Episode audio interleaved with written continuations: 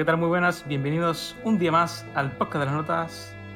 Hoy, por primera vez, traemos un juego llamado What Remains of Edith Finch y iniciamos una nueva sección llamada Como Hermanos. ¿Por qué se llama así? Porque somos un huevo de gente. Primero de todo, tenemos aquí, como siempre, a Jaime. Hola, muy buenas. Tenemos de vuelta, por fin, Chan. después de más de un año, a Rodrigo. ¿Qué pasa?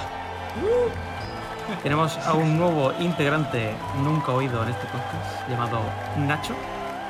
Lo primero que todo, buenos días. Bueno, en este caso ya tarde. Y por último, si ya seguís nuestras series de eh, La las Tormentas, ya la conoceréis. Pero aún así, aquí está Javi. Muy buenas a todos, ¿cómo estáis? A mí me cuesta pronunciar el nombre, o sea que probablemente la lié más de una vez. El What consta a todos, ¿no? es eh, un juego, What Remains y ya está. el What Remains, o el Edith Finch, sobre todo narrativo, eh, de corte, vamos, principalmente narrativo, lineal y, eh, vamos, en la forma de jugar es un point and click. Desarrollado por eh, Giant Sparrow y distribuido por Annapurna Interactive, que seguro que suena el nombre, porque esa gente tiene un ojo que flipa.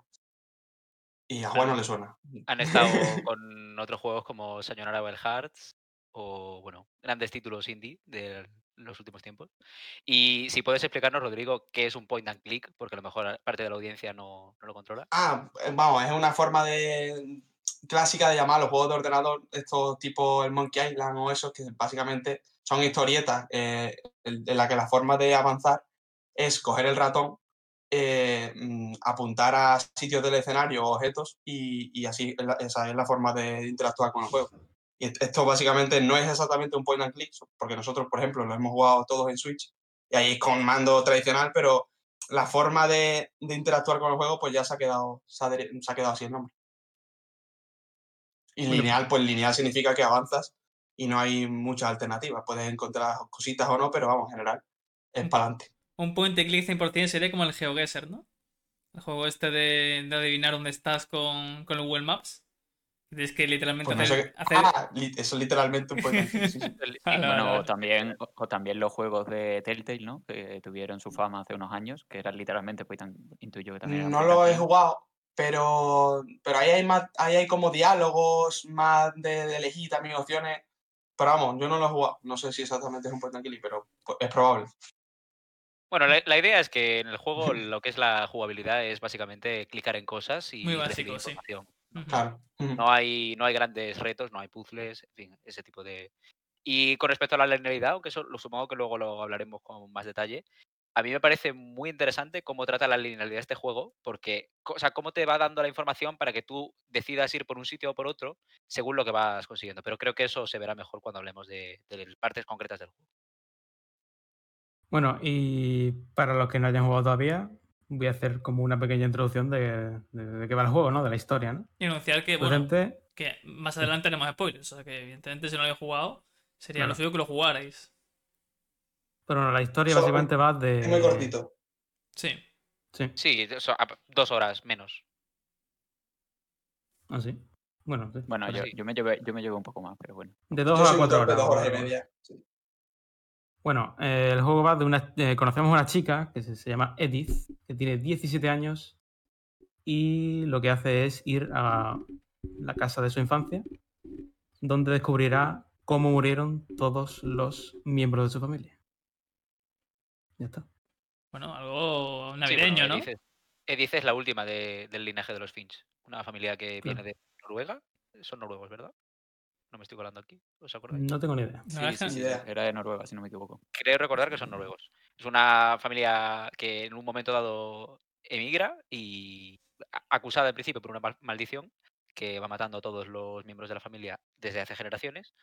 Y en principio emigran para librarse de esa maldición es bastante gracioso porque el, el juego, la historia co- que empezamos a ver de la, la familia comienza con que Odin, que es el tatarabuelo de Edith, O más. creo que es el tatarabuelo, porque es el padre de, de su bisabuela Edith. Pero bueno, el tatarabuelo se trata de emigrar para escapar de la maldición y se lleva la casa a cuestas. Es literalmente la monta en un barco y se la lleva y el barco naufraga y él se muere. Así que la jugada no le sale demasiado bien, pero su mujer y su hija sobreviven. Y bueno, sale esta nueva rama de la familia de los Finch. No sabemos si hay otros Finch en otro sitio, pero eh, son de los que va el juego.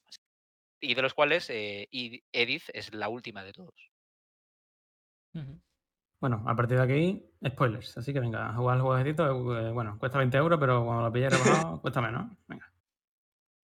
Exactamente. Vamos para adelante, ¿no? Vamos a comentar ya a, a saco. Sí, sí. Mm, lo de la linealidad, ¿queréis comentarlo un poco más? Porque yo me he quedado, no sé a qué te referías tú, Javi, con exactamente Bueno, estamos. Yo, eso me refería sobre todo, me parece muy, muy guay como según tú entras en lo que es, o sea, bueno, el, en el juego tú empiezas y eres Sith que ves la casa así de lejos, te acercas a la casa porque es literalmente lo único que puedes hacer e intentas entrar en ella porque es la cosa más lógica. Pero a lo que me refiero es en cómo yo tengo un problema, y esto personal. entiendo, pero sí, sí. ¿Perdón? Sí, creo que ya sé por dónde va. O sea, yo, tengo, yo tengo un problema cuando estoy en un juego que es una cosa que me cabrea muchísimo, que es que el juego asuma que yo sé lo que tengo que hacer. Porque yo soy una persona que muchas veces no tiene ni puñetera idea de por dónde tengo que tirar. Y me frustra mucho dar vueltas durante 15 minutos por una habitación en la que luego descubro que tenía que tocar esa cosa. Y eso no es evidente. Y en el juego, aunque en principio nadie te dice absolutamente nada, o sea, de hecho ni te dicen cómo se mueve, tú aprendes un poco tocando los botones, que es lo que puedes hacer. Yo no sentí en ningún momento, solamente en una historia, no tuve, no tuve claro directamente qué es lo que el juego quería de mí. Y entonces eso se desarrolló en una relación como muy bonita y muy orgánica. O sea, sobre todo me pareció muy orgánico como, como el jugador entra en el juego y prácticamente sin palabras y sin nada, sabes exactamente por dónde tienes que tirar. Pues Y eso creo Justamente, que se nota en varios momentos. O al menos así lo noté yo, claro. justamente lo de sin palabras no es literal porque precisamente las palabras que se escriben cuando habla el personaje o habla alguien, eh, esas palabras se usan de unas formas mu- muy chulas. A, Sí. a veces son narrativas, que después ya lo comentaremos, pero muchas de esas veces son indicándote de forma muy sutil a dónde te tienes que mover. Sí, Es- Y, y eso lo hace el juego con una naturalidad flipante. O sea, lo de, lo de indicarte el camino sin que y, que, y que tú pienses que nadie te lo ha dicho, sino que a ti se te ha ocurrido ir para allá. claro, claro, El exactamente. A juego te engaña que tú pienses que, que tú sabes por dónde ir. y No, el Claro, juego claro, te lo claro. está poniendo sin que tú te des cuenta. A eso Eso me está muy, muy bien, muy bien hecho, estoy de acuerdo. pues yo, Una pregunta antes que nada. Sí. Mm, ¿A alguien, ¿A alguien de los cinco no le ha gustado el juego muchísimo? ¿Jaime? A mí me gusta muchísimo. Hombre, muchísimo que tú, mu- hombre, muchísimo, que, que muchísimo. Pínchame. Bueno, ya. Pues Claro, muchísimo. Claro, eh, o sea, muchísimo, a mí, eh, pa- está a mí bien. particularmente me parece un gran juego. O sea, lo que hace, lo hace muy bien. Y creo que es una experiencia bastante inmersiva. Bueno, inmersiva si lo juegas en el contexto adecuado, que eso luego quizá podemos a- hablar un poco más de ello. Pero, por ejemplo, o sea, eh, antes ha comentado Rodrigo que lo había distribuido en Apurna, eh, este juego. Y, por ejemplo, otros juegos indies, el Sayonara Wild Hearts, a mí particularmente fue una experiencia que me llegó aún más. Pero que, mm, que me llegara el otro más no quiere, no desmerita ni mucho menos este juego. O sea, me parece un buen Ujú. juego. Pero vamos, tanto para decir que es una obra maestra, me ha cambiado la vida, pues no. A ver, sinceramente no. Pero eso no quita que sea, que sea un mal juego, ni mucho menos. Yo cuando lo empecé a jugar, o sea, yo, yo no, yo no sabía nada del juego, ¿eh? Y además, me acuerdo que empecé y era, ahí como la casa típica creepy, ¿no? Mitad del bosque y tal. Me fui por otro camino, como por un río. Yo pensaba que, que iba, algo iba a darme susto, en plan, que este va a ser el típico juego este que por ahí y de repente, pa, te asusta algo. Yo también. Yo me pasé mucho tiempo y luego entré, entré a la casa y empiezas a ver cosas y, y dice, uh, la luz, la luz está apagada, no sé qué. Y yo empeñado en que tenía que encontrar, yo como si estuviera jugando los zombies de Call of que tenía que encontrar los fusibles para darle luz a la casa. Y me vine a buscar, y estuve como, con lo que más tiempo me llevé casi, es en plan de estar estancado, es al principio, que no sabía para dónde ir. O sea, porque no vi unas escaleras que subían para arriba y estuve como 10 minutos dándole vuelta a la casa, a la planta de abajo, sin ver las escaleras. Y yo, yo esperando a que algo me diera susto en algún momento. Pero vamos, eh, para mí personalmente, yo solo jugué, es un juego que se juega rápido, la verdad. Y la historia que cuenta, al principio yo no me enteraba mucho, sobre todo Con la parte esta de, de la, de la de la niña pequeña. Que se. Molly. Exactamente, que se va transformando. Es una fumada. Ahora, Es, ahora es- es vamos que eso me parece increíble. Y ahora, empezamos desde el principio, ¿no? Sí, sí, ahora empezaremos. Yo creo que de hecho Sí. ya. Bueno, aquí. Sí, comentamos. yo por seguir comentando el cómo conocimos el juego y el contexto lo jugamos. Y además Yo de por.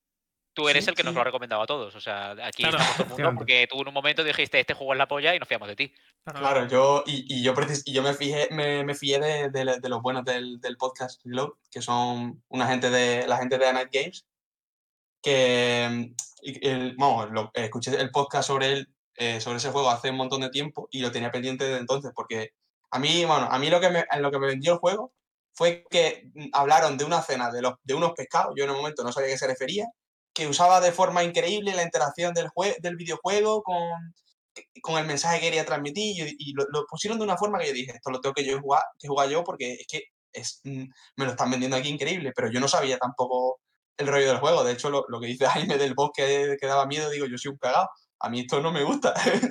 no me gustan las pintas que tiene esto porque la casa es súper macabra. Cuando vas sí, llegando sí. dices, esto, esto da mucho mal rollo. Bueno, además no sé. la, la- la historia en sí es bastante creepy, ¿no? O sea, te sí, están diciendo que es eres la última de una, de una familia, que se han muerto todo el mundo, que hay una maldición y te están matando una casa que, que no, Es, no es nada agradable. De hecho, lo primero que dice y según llega a la casa es que la casa le daba miedo. Eso Claro, es de la primera interacción que tienes con la casa. De hecho, supongo que obviamente el hecho de que sea una casa muy creepy y que el hecho de ver eh, los restos de cómo la familia, eh, básicamente ver los restos de cómo la familia vivía su día a día, tenían sus objetos personales, los restos de comida y el cómo, vamos, de hecho lo definía Eddie, si no me equivoco, cuando llegabas a la casa, que parecía que había caído una bomba y se había llevado a las personas, pero no a los muebles. Y vamos, yo, eso evidentemente, el hecho de que, de que te produzca esa sensación de cierto miedo hace que simpatices, supongo que empatices incluso más con la protagonista, porque al final intuyo que la protagonista también en parte tiene cierto miedo en ese- al llegar.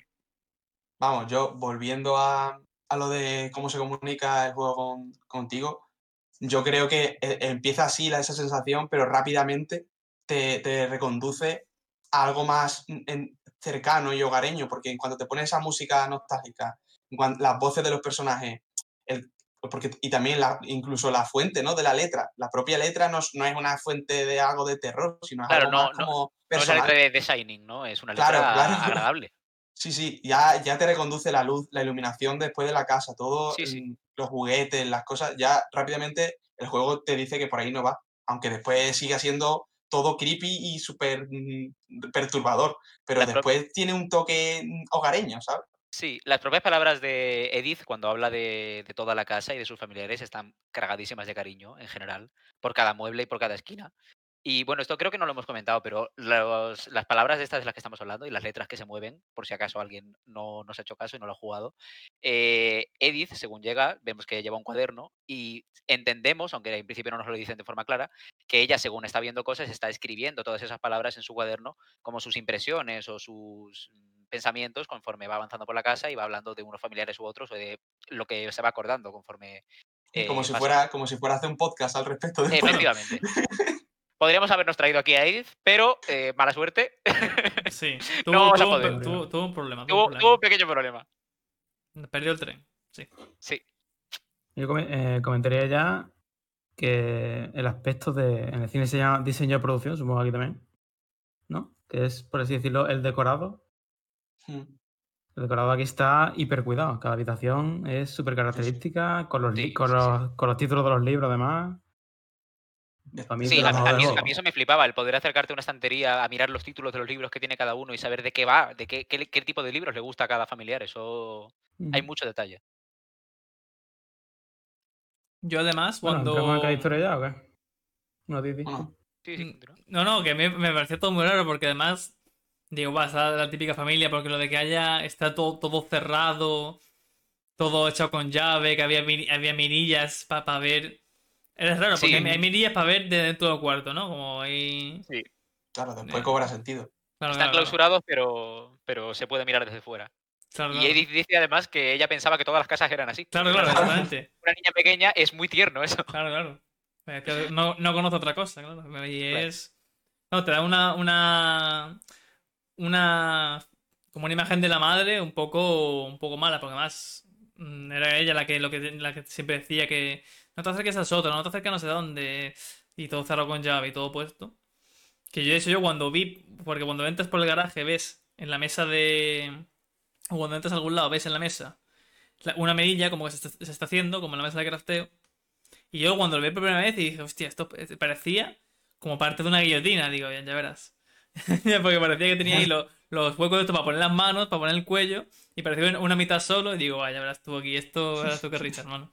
Pero al final era, luego lo vi y eran las, las mirillas de las habitaciones.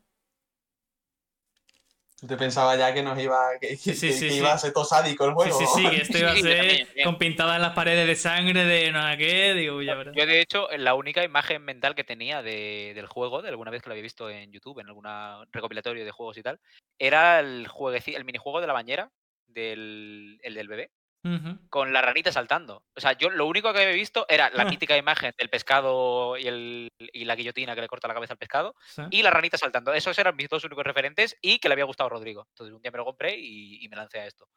Y me, me alegro muchísimo haberlo hecho. Pero bueno, si queréis, empezamos comentando ya la historia de cada familiar. Eh. ¿Vamos a hacer el orden cronológico del juego, el orden familiar o cómo lo hacemos? Yo haría el juego. Yo haría el del juego porque me parece que enlazan muy bien unas con otras. Entonces Sí. me parece el orden lógico. Pues sí. Aunque decir que yo soy al parecer el único que, que le ha faltado un familiar por, por descubrir. No sé muy bien cómo, en qué momento aparece, pero yo me lo he pasado y Odín, yo en ningún momento me han contado nada de ese hombre. O sea, se han mencionado. Él Es el tatarabuelo. Pero en- en- sí, sí, pero en, Ujú, en- en- mi libro, de, o sea, en, mi, en el mapita que sale de la chica dibujando, no tengo dibujado a Odín. Y sin embargo, sí que he completado el juego. Así que. Pues esa, Pues sí, esa- no- no esa es yo no, esa yo no la voy a poder comentar. No creo que sea necesario. Bueno, además que la Odín es como muy, muy, muy breve, ¿no? Te cuenta un poco el Sí, pasado. La de Odín es más anecdótica. Es, es con las fotitos lo- estas, ¿no? Sí. Sí, eh, es con la foto, en un carrete que te encuentras en el cuarto. Y a ver, o sea, de hecho, el cuarto, nada más que entras por la entrada, si miras en la estantería, encuentras el carrete, pero tienes que continuar recto la habitación. O sea que eh, realmente, si a menos que vayas mirando todo, no es tan es sencillo que te lo puedas, que te lo puedas saltar. Pues comenzamos entonces. ¿Empieza por, por cuál mismo lo comenzamos? Por Molly es, ¿no? Por Molly, Molly es la primera, sí. Molly, que es la primera en el frente, además, la fumada. ¿no? Sí, la, sí, la primera que no te enteras de nada. Claro, claro. A mí en el. Bueno, lo comentamos, ¿no? Así muy rápido. sí, dale, en- dale. En Sí. la mini historia de Molly es una niña de eh, 10 años. Estoy mirando porque, por suerte, en el cuaderno nos viene el año de, de nacimiento y de muerte de cada uno de ellos. Y nació en el 37, muere en el 47. Así que, poniendo que la historia que leemos en su diario cuando por par- con Edith eh, es justo cuando muere, pues tiene, es una niña de 10 años. Y el minijuego consiste en. eh, empezamos a leer su diario y nos cuenta un sueño en el que, en primer lugar, se transforma en un gato que persigue a un.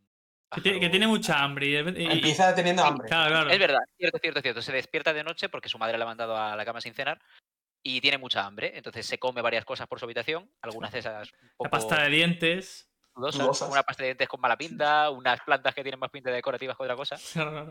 Entonces empieza a alucinar o a soñar y se transforma primero en un gato que se quiere comer un pájaro, después en un búho. Eh, búho. Sí, en un- en una un o así, creo. Sí, sí. Después se le va completamente el juego, que es cuando ya empezamos a, a romper aquí la fantasía y te conviertes en un tiburón en medio del cielo, que lo primero que Sí. hace es caer a plomo, que es terriblemente divertido. Y luego tienes que, además, a mí me hace muchísima gracia, porque tienes que sacudirte para conseguir sortear un árbol, pero claro, no, o sea, es un tiburón en medio del césped, entonces no lo hace muy bien, sino que tienes Cuesta que estar un abajo. buen rato hasta que caes cuesta abajo, esquivas un, coche de milagro y caes ya por fin al agua y te pones a perseguir una foca. Es una y luego Y eso es lo último. Sí, y luego el último, que es mi favorito sin duda de este minijuego, es cuando te conviertes en un monstruo que está acechando a la tripulación de un barco. Y la forma en la que tienes que ir manejando el tentáculo poco a poco, yo además lo ahí me metí muchísimo en el papel y lo iba manejando de forma sinuosa, como si fuera una serpiente y acercándome muy despacio, pero es como, o sea, es literalmente la película Tiburón en la que tú eres el malo y te da miedo porque es- tú eres el malo que está acechando a las personas, ¿no? No ves el monstruo, sino que el monstruo eres tú. Ya el, el desenlace de, de la historia es que mm, llegas por el tubo, por el- la tubería de- del váter del cuarto de Molly, llegas a su propio cuarto y está, eres- tú, tú en realidad has empezado como Molly, pero ahora llegas a su cuarto y está ella durmiendo vuelves al cuarto de Molly y dices, sé que hay algo ahí, sé que me va a comer porque además los dos cama. sabemos que voy a estar deliciosa. Así acaba. La última palabra es, la última frase es, los dos sabemos que voy a estar deliciosa. La tremenda fumada. Sí. Sí. Sí, sí, yo, yo la verdad que, eh, por como lo has dicho tú, el juego como que te empieza a tratar bien y empieza a darte pañitos calientes para que tú pienses, vale, esto no da miedo, y de pronto te deja ahí y tú vuelves siendo él y dices a esto y dices, joder, ¿por qué es de día? Porque si no me cago encima aquí, ¿sabes? O sea, no sé. Yo yo he de decir que, sinceramente, en mi opinión, la historia de Molly en su momento es la que menos me gustó en su momento. Pero porque, más que nada, es la primera que te encuentras, entonces no sabía qué esperarme. Choca un poco, y ¿no? lo que me dio un precedente fue a que iba, todas las historias iban a ser una fumada, lo cual no. Hay muchas que son bastante conclusivas y bastante entendibles, no, no tienen mucho problema. Y además luego también, supongo que es porque yo soy imbécil, pero eh, las fases en las que te vas transformando, la fase del gato no hay mucho problema, en la que vas persiguiendo, pero por ejemplo la fase de la lechuza, hay una parte en la que como todo el rato te han estado guiando las letras eh, intuitivamente hacia los diferentes sitios que tienes que ir, pues cuando vas revo- sobrevolando con la lechuza, que vas volando hacia el infinito por el campo, pues hay un punto en el que le tienes que dar a uno de los dos botones que utilizas en todo el juego para, para el que hace zoom, pues básicamente era para poder cazar a un conejo. Pues yo eso básicamente no me di cuenta y estuve esperando como cinco minutos volando en el espacio esperando a que saliese algo. Y claro, pues no, pues, pues ahí me quedé como un tonto. A mí me pasó con el tiburón. Yo con el tiburón no tenía, no iba, no era capaz de coger a, a la foca. ¿no? A mí me pasó lo mismo que a ti, Nacho. La primera vez que jugué.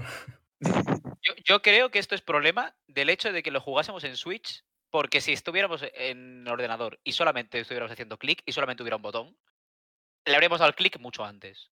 Porque yo sí que una vez que en el juego me di cuenta de que solamente había un botón, pues cada vez que estaba en cualquier cosa le daba al botón a ver qué hacía. Y si no hacía nada, pues nada.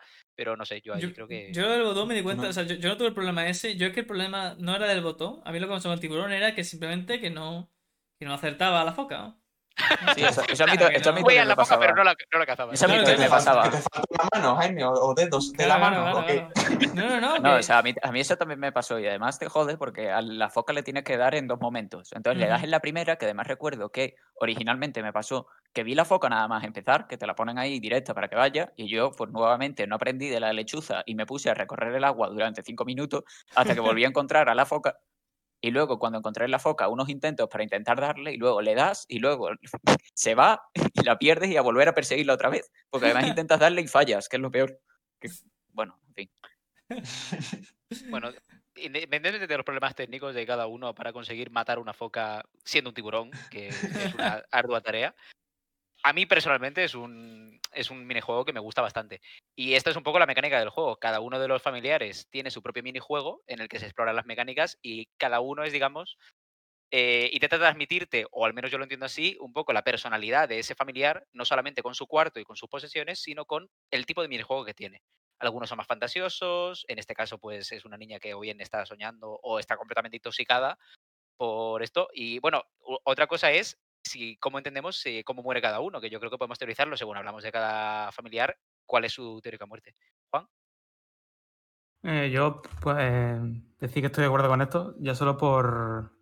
Porque si nos damos cuenta, las muertes de los niños son mucho más, son mucho más fantasiosas que las de los adultos. Los adultos son Walter y Sam y la madre, que bueno, se muere al final. Que se mueren sin, sin nada de fantasía, ¿no? Ujú. Bueno, aunque Walter también tiene un componente que, que quiero que- bueno, discutir luego. Ahí es donde iba yo, que ya lo veremos, pero yo creo que, o sea, según Walter, eso está relacionado con la muerte de Molly y de Bárbara. Y de también- Bárbara, que ese es el tema. Eso ya lo es- veremos después, pero vamos, yo ahora mismo yo creo que mm, podríamos eh, dejar lo- la teoría sobre la muerte de Molly para más tarde porque, tiene, porque pueden tener relación con... Vamos, si, si alguno tiene una idea que no tenga relación con lo de Walter y Bárbara, pero yo no tengo ni idea. Yo A creo ver, que la idea básica es, es que se muere porque se ha envenenado con lo que se ha comido. Claro, que se Claro. intoxica. Es lo, más, es lo más coherente a priori. Pero claro, luego cuando ves el episodio de Walter, parece que las muertes en teoría tienen que estar relacionadas. Pero bueno, saber ya viendo que Walter, cuando más adelante ves que es una persona que está traumada probablemente y que está medio loca, pues tampoco te puedes fiar del todo, ¿no? de- del testimonio, pero está ahí, desde luego. Pues si queréis pasamos al siguiente. Sí, escapamos del cuarto de Molly por la ventana como si fuéramos un gato. En este. De- caso, se, se de- nos dice el, el cómo continuar en el juego, en el propio minijuego, que eh, por esa ventana se puede continuar. Y la siguiente persona con la que nos encontramos es. Bueno, yo iba a decir que, de hecho, cuando sales por la ventana, pasan dos cosas. Primero hay un gato, hay un gato de verdad, que, que- y, y- y Edith suelta la frase de. em, nos después de la. O sea, mucho después, porque evidentemente se llevan, no, se llevan muchos años de diferencia, pero eh, encontraron, cuando Edith era pequeña, encontraron un gato callejero y lo adoptaron y le llamaron Molly, de hecho. Sí. Que me pareció eh, medio entrañable, medio perturbador, porque Sí. después Sí, sí, sí. Después, después se verá en, en la, en el cementerio, que hay un cementerio en la casa, todavía más perturbado. Mm. Eh, el, el Molly tiene una estatua como de un gato con alas en, Sí, sí, su, en su lápida. Entonces, como, tío, eh, ¿qué pasa aquí? ¿Qué os pasa en la cabeza? Eh, Y, bueno, eso es parte de- del mensaje de, Bueno, Es- del esto, juego, es- que es- estamos esto en es- el asco, la muerte. esto es Sí, que creo sí. que no hay un momento claro para comentarlo, pero el cementerio, hay un momento en el que Eddie, nada más entrar, dice que su bisabuela le comenta que el cadáver de todos los Finch está en la biblioteca, no en el cementerio. Hay un cementerio justo al lado de la casa, pero le dice que todos los Finch están enterrados en la biblioteca. Eso luego no se explora, pero, pero eso es figurado, ¿eh? ¿Eh? Yo, creo que eso, es yo creo que eso es figurado. Claro, no o sea, eh, no sé hasta qué punto es que las historias de cada uno, pero las historias de cada uno luego realmente están en sus respectivos cuartos, que es lo que tú vas encontrando. Entonces no tengo muy claro a qué se refiere con lo de la biblioteca. Yo, de hecho, tenía muchas ganas de entrar allí para ver qué coño había, pero al final, ese final, bueno, luego llegaremos, pero es como un poco más turbulento y no se llega tanto. Pero bueno, la siguiente persona a la que vemos, creo que entramos en el cuarto de eh, la bisabuela, puede ser, y vemos las fotos de Odin. Sí. De. Eddie y es- Sven, como se pronuncia, que es el marido. Y aquí quiero comentar que en el, en el árbol genealógico me parece muy bonito que las, los cónyuges, por así decirlo, los que no son finch como tal, sean hojas y no ramas como tal del árbol. Me parece. O sea, Sí, al principio no, no entendí muy bien qué coño era, pero cuando ves dos y ya pues se entiende. Sí, sí, está guay ese detalle. Y bueno, el, el siguiente ni siquiera es un juego, solamente tenemos que ir pasando las diferentes fotos que nos cuentan la historia, lo que hemos contado al principio. El como Odin, que es el, el, el primer, bueno, el progenitor, por así decirlo, de toda esta rama de los Finch, pues emigra y se lleva la casa a cuestas y se muere en el intento. Aunque su mujer y su hija se salvan. No tiene mucho más. Ujú. Ya. Jaime se la ha perdido. Yo me lo he Creo que aquí también. Ay, sí. Sí, Jaime no lo vio. Pero creo que aquí también, en esta habitación, es donde vemos lo de que la bisabuela decía que su marido lo mató un dragón, que es el carpintero que hizo toda esta casa y con todos esos pasadizos, y se refería a que estaba construyendo un dragón de madera que se le cayó encima y lo mató. Pero bueno, tiene un humor bastante macabro esta, esta mujer, pero es muy divertida. A mí me hace mucha gracia. Sí, sí, eh, D1, sí. Bueno, que esto sirve para que sepas por qué coño hay una casa enfrente de- de la propia casa destruida en el medio de- del lago. ¿no? Entre otras Entonces, cosas. Jaime- Bueno, sí. Si tú, cuando la viste a Jaime dijiste esto, que hace una casa destruida aquí. Es verdad, porque al final luego sale. Tú, ahí- tú ahí que entendiste. Claro, yo vi que, que había una casa como hundida ahí y pensaba que, que la habían que como que la habían construido y se había inundado o, o no sé por qué había una casa ahí metida. Claro, tú no entendías nada. Claro, claro, claro. Yo ahí no, no, la verdad que no. Porque Si te saltas la del bebé, pues bueno, pues es un bebé, pero Claro. eso es como el por qué está todo el mundo aquí, ¿no? Claro, sí, sí. ostras, pues fallo ahí de- del juego. O sea, es que me parece muy raro que te pe- perdieras Ya, eso, la verdad. Yo, de hecho, te- durante todo el juego, cuando lo terminé, incluso tenía miedo de igual me he saltado algo y me he perdido aquí un giro, un twist o lo que sea, pero yo creo que en general lo hace bastante bien, pero claro, al final te arriesgas a esto, ¿no? Si no haces que no sean un, un check, porque por ejemplo, no puedes saltarte la historia de Molly, no puedes salir por la ventana hasta que no la ves. Pero hay algunas de ellas que, como esta, pues si no lo encuentras, pues te lo pierdes. Así nada, punto menos, venga. Ya, punto menos para el juego, venga. Y bueno, continuado alguno más con las siguientes historias, si queréis. Bueno, yo quería recalcar aquí, de la habitación esta, que ya empiezas a ver como, bueno, lo que, lo que habéis dicho de la personalidad de la, de la abuela o de la bisabuela, Eddie, que, mm, que se toma las muertes, por así decirlo, con, con cierta ligereza. O sea, que eso después entra en juego con la relación, con el trío de, de relación de Eddie, Edith y la madre de Edith, que no se pronuncia mucho su nombre, pero se llama Dawn que, que eso, esa personalidad de Eddie juega un papel muy importante en la relación de, de las tres. Y vamos, después se va desarrollando más, pero ahí eh, la pincelada esa del dragón, de, de que, de que ella lo diga de esa forma, tiene, tiene su papel. Se nota que es una más. persona que ha perdido mucho, ¿no? Teniendo en cuenta Mm. que es la matriarca de, de todo esto y ha visto a tres generaciones palmar por debajo de ella. Lo primero su casa. Porque además, además no son pocos, o sea, eh, en una rama son cinco hermanos. Mm. Sí, son cinco hermanos, en la siguiente son tres y en la siguiente son tres. O sea, tampoco es que haya habido tres muertes, sino que aquí han muerto muchas personas. Es que, es que lo que empieza perdiendo su casa, la, propia- la, la, la Eddie, vamos, Y a su no. padre. y a su padre, su padre. Su padre que yo creo que, yo por viendo el monumento que hay en la en, la, en el cementerio, yo creo que a su padre se la sudaba vivir, porque se, se quedó ahí en la casa como un señor diciendo, oye, si aquí el jefe de este barco, yo me hundo con él. pues sí, capitán de barco a tope. Claro. Y yo no me acuerdo cuál es el siguiente. Diría que es Bárbara. No, diría que es. Vemos la habitación de Calvin y Sam y vemos la, la historia de Calvin. Sí. Pues, Pero de en este, ¿eh? Que de hecho la, que es- Perdón, eh, que quería puntualizar que antes ha dicho Javi que hay algunas historias que tienes que hacer un check para poder pasar y si no me equivoco la de Calvin también te la puedes saltar porque para pasar a la habitación de Bárbara en el cuarto de Calvin está dividido con un cordón en medio y lo primero que haces o por lo menos yo lo que hice nada más llegar es cuando te encuentras, te encuentras de cara al cordón y lo puedes quitar y si avanzas por el cordón puedes llegar a la habitación de Bárbara, o sea que si no bueno, lo lógico, o sea, como digo, mm, si exploras la habitación y subes las escaleras hasta la parte de arriba, hasta la zona del cohete, puedes ver la historia de Calvin, pero perfectamente puedes ignorarla también. Sí. Sí, sí. ¿Decías, Juan? Perdona, Juan. Bueno, que la historia de Calvin, súper simple, pero a mí me puso los pelos de punta que flipan. ¿eh? Brutal, sí, sí. Sí, A mí, a mí me gusta mucho en esa cómo cada parte del mando, porque yo lo jugué con mando, es un pie y solamente con eso Sí. hace que tú ya te sientas que estás columpiándote a posta y sabes a dónde va a llevar eso porque tiene pinta y además el niño le gustaba ser astronauta y tiene pinta de que va a volar, pero te hace hacerlo, ¿no? Y es poderosa, pero es muy simple, tienes razón. Es que mm, cómo, cómo empieza a, a hacer un increciendo la música, te empieza a llamar tu, ma- la madre, que vuelvas a comer. O sea, es un cúmulo de cosas que, que ahí, mm, ahí es donde cobra potencia el, uso, porque podría ser una película, ¿no? Solo. Sí, sí, eh, sí. En vez de, pero claro, pero si no fuera una película no sería tan potente. O sea, si fuera una película no sería tan potente, no tendría Estoy lo de mover piernas. acuerdo. Es que hay a- en, en cositas como estas donde se nota que mm, esto tiene, lo, solo lo puede hacer un juego. Y es- vamos, entre otras cosas, a mí es lo que me vendió el juego, comentarios, mm, comentarios de este estilo. Claro, y yo, sen- vamos, estoy- sentir que lo estás haciendo tú, ¿no? Sentirte Claro. parte de esa historia. El meterte de cabeza en ella y en algo tan sencillo como es pues que un niño se columpia y se cae, que tú lo sientas como parte de tu historia. a mí me pareció tremendo. Pero Y vamos, también, súper simple. Comentar de esta habitación que es la primera vez que vemos una habitación, diría que es la única en la que vemos una habitación que es de dos personas a la vez, eh, porque Calvin y Sam son mellizos, creo recordar, o, o gemelos. Bueno, no estoy seguro de si nacen a la vez, diría que sí. Eh, Sí, sí.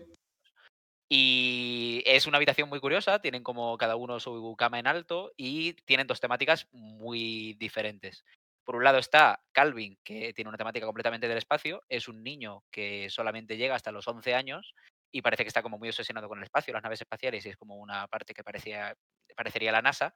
Y por el otro lado tenemos la mitad de Sam, que a diferencia de Calvin, se queda en esa habitación durante más tiempo. Esta habitación no se clausura en el momento en el que muere Calvin, sino que Sam, que es el que luego va a ser el abuelo de Edith, eh, se mantiene en este cuarto bastantes años. Y eso lo podemos ver en la puerta porque las marcas de altura, en el caso de Calvin, solamente llegan a lo mejor hasta el 1,40 o el 1,30, por un niño de 11 años.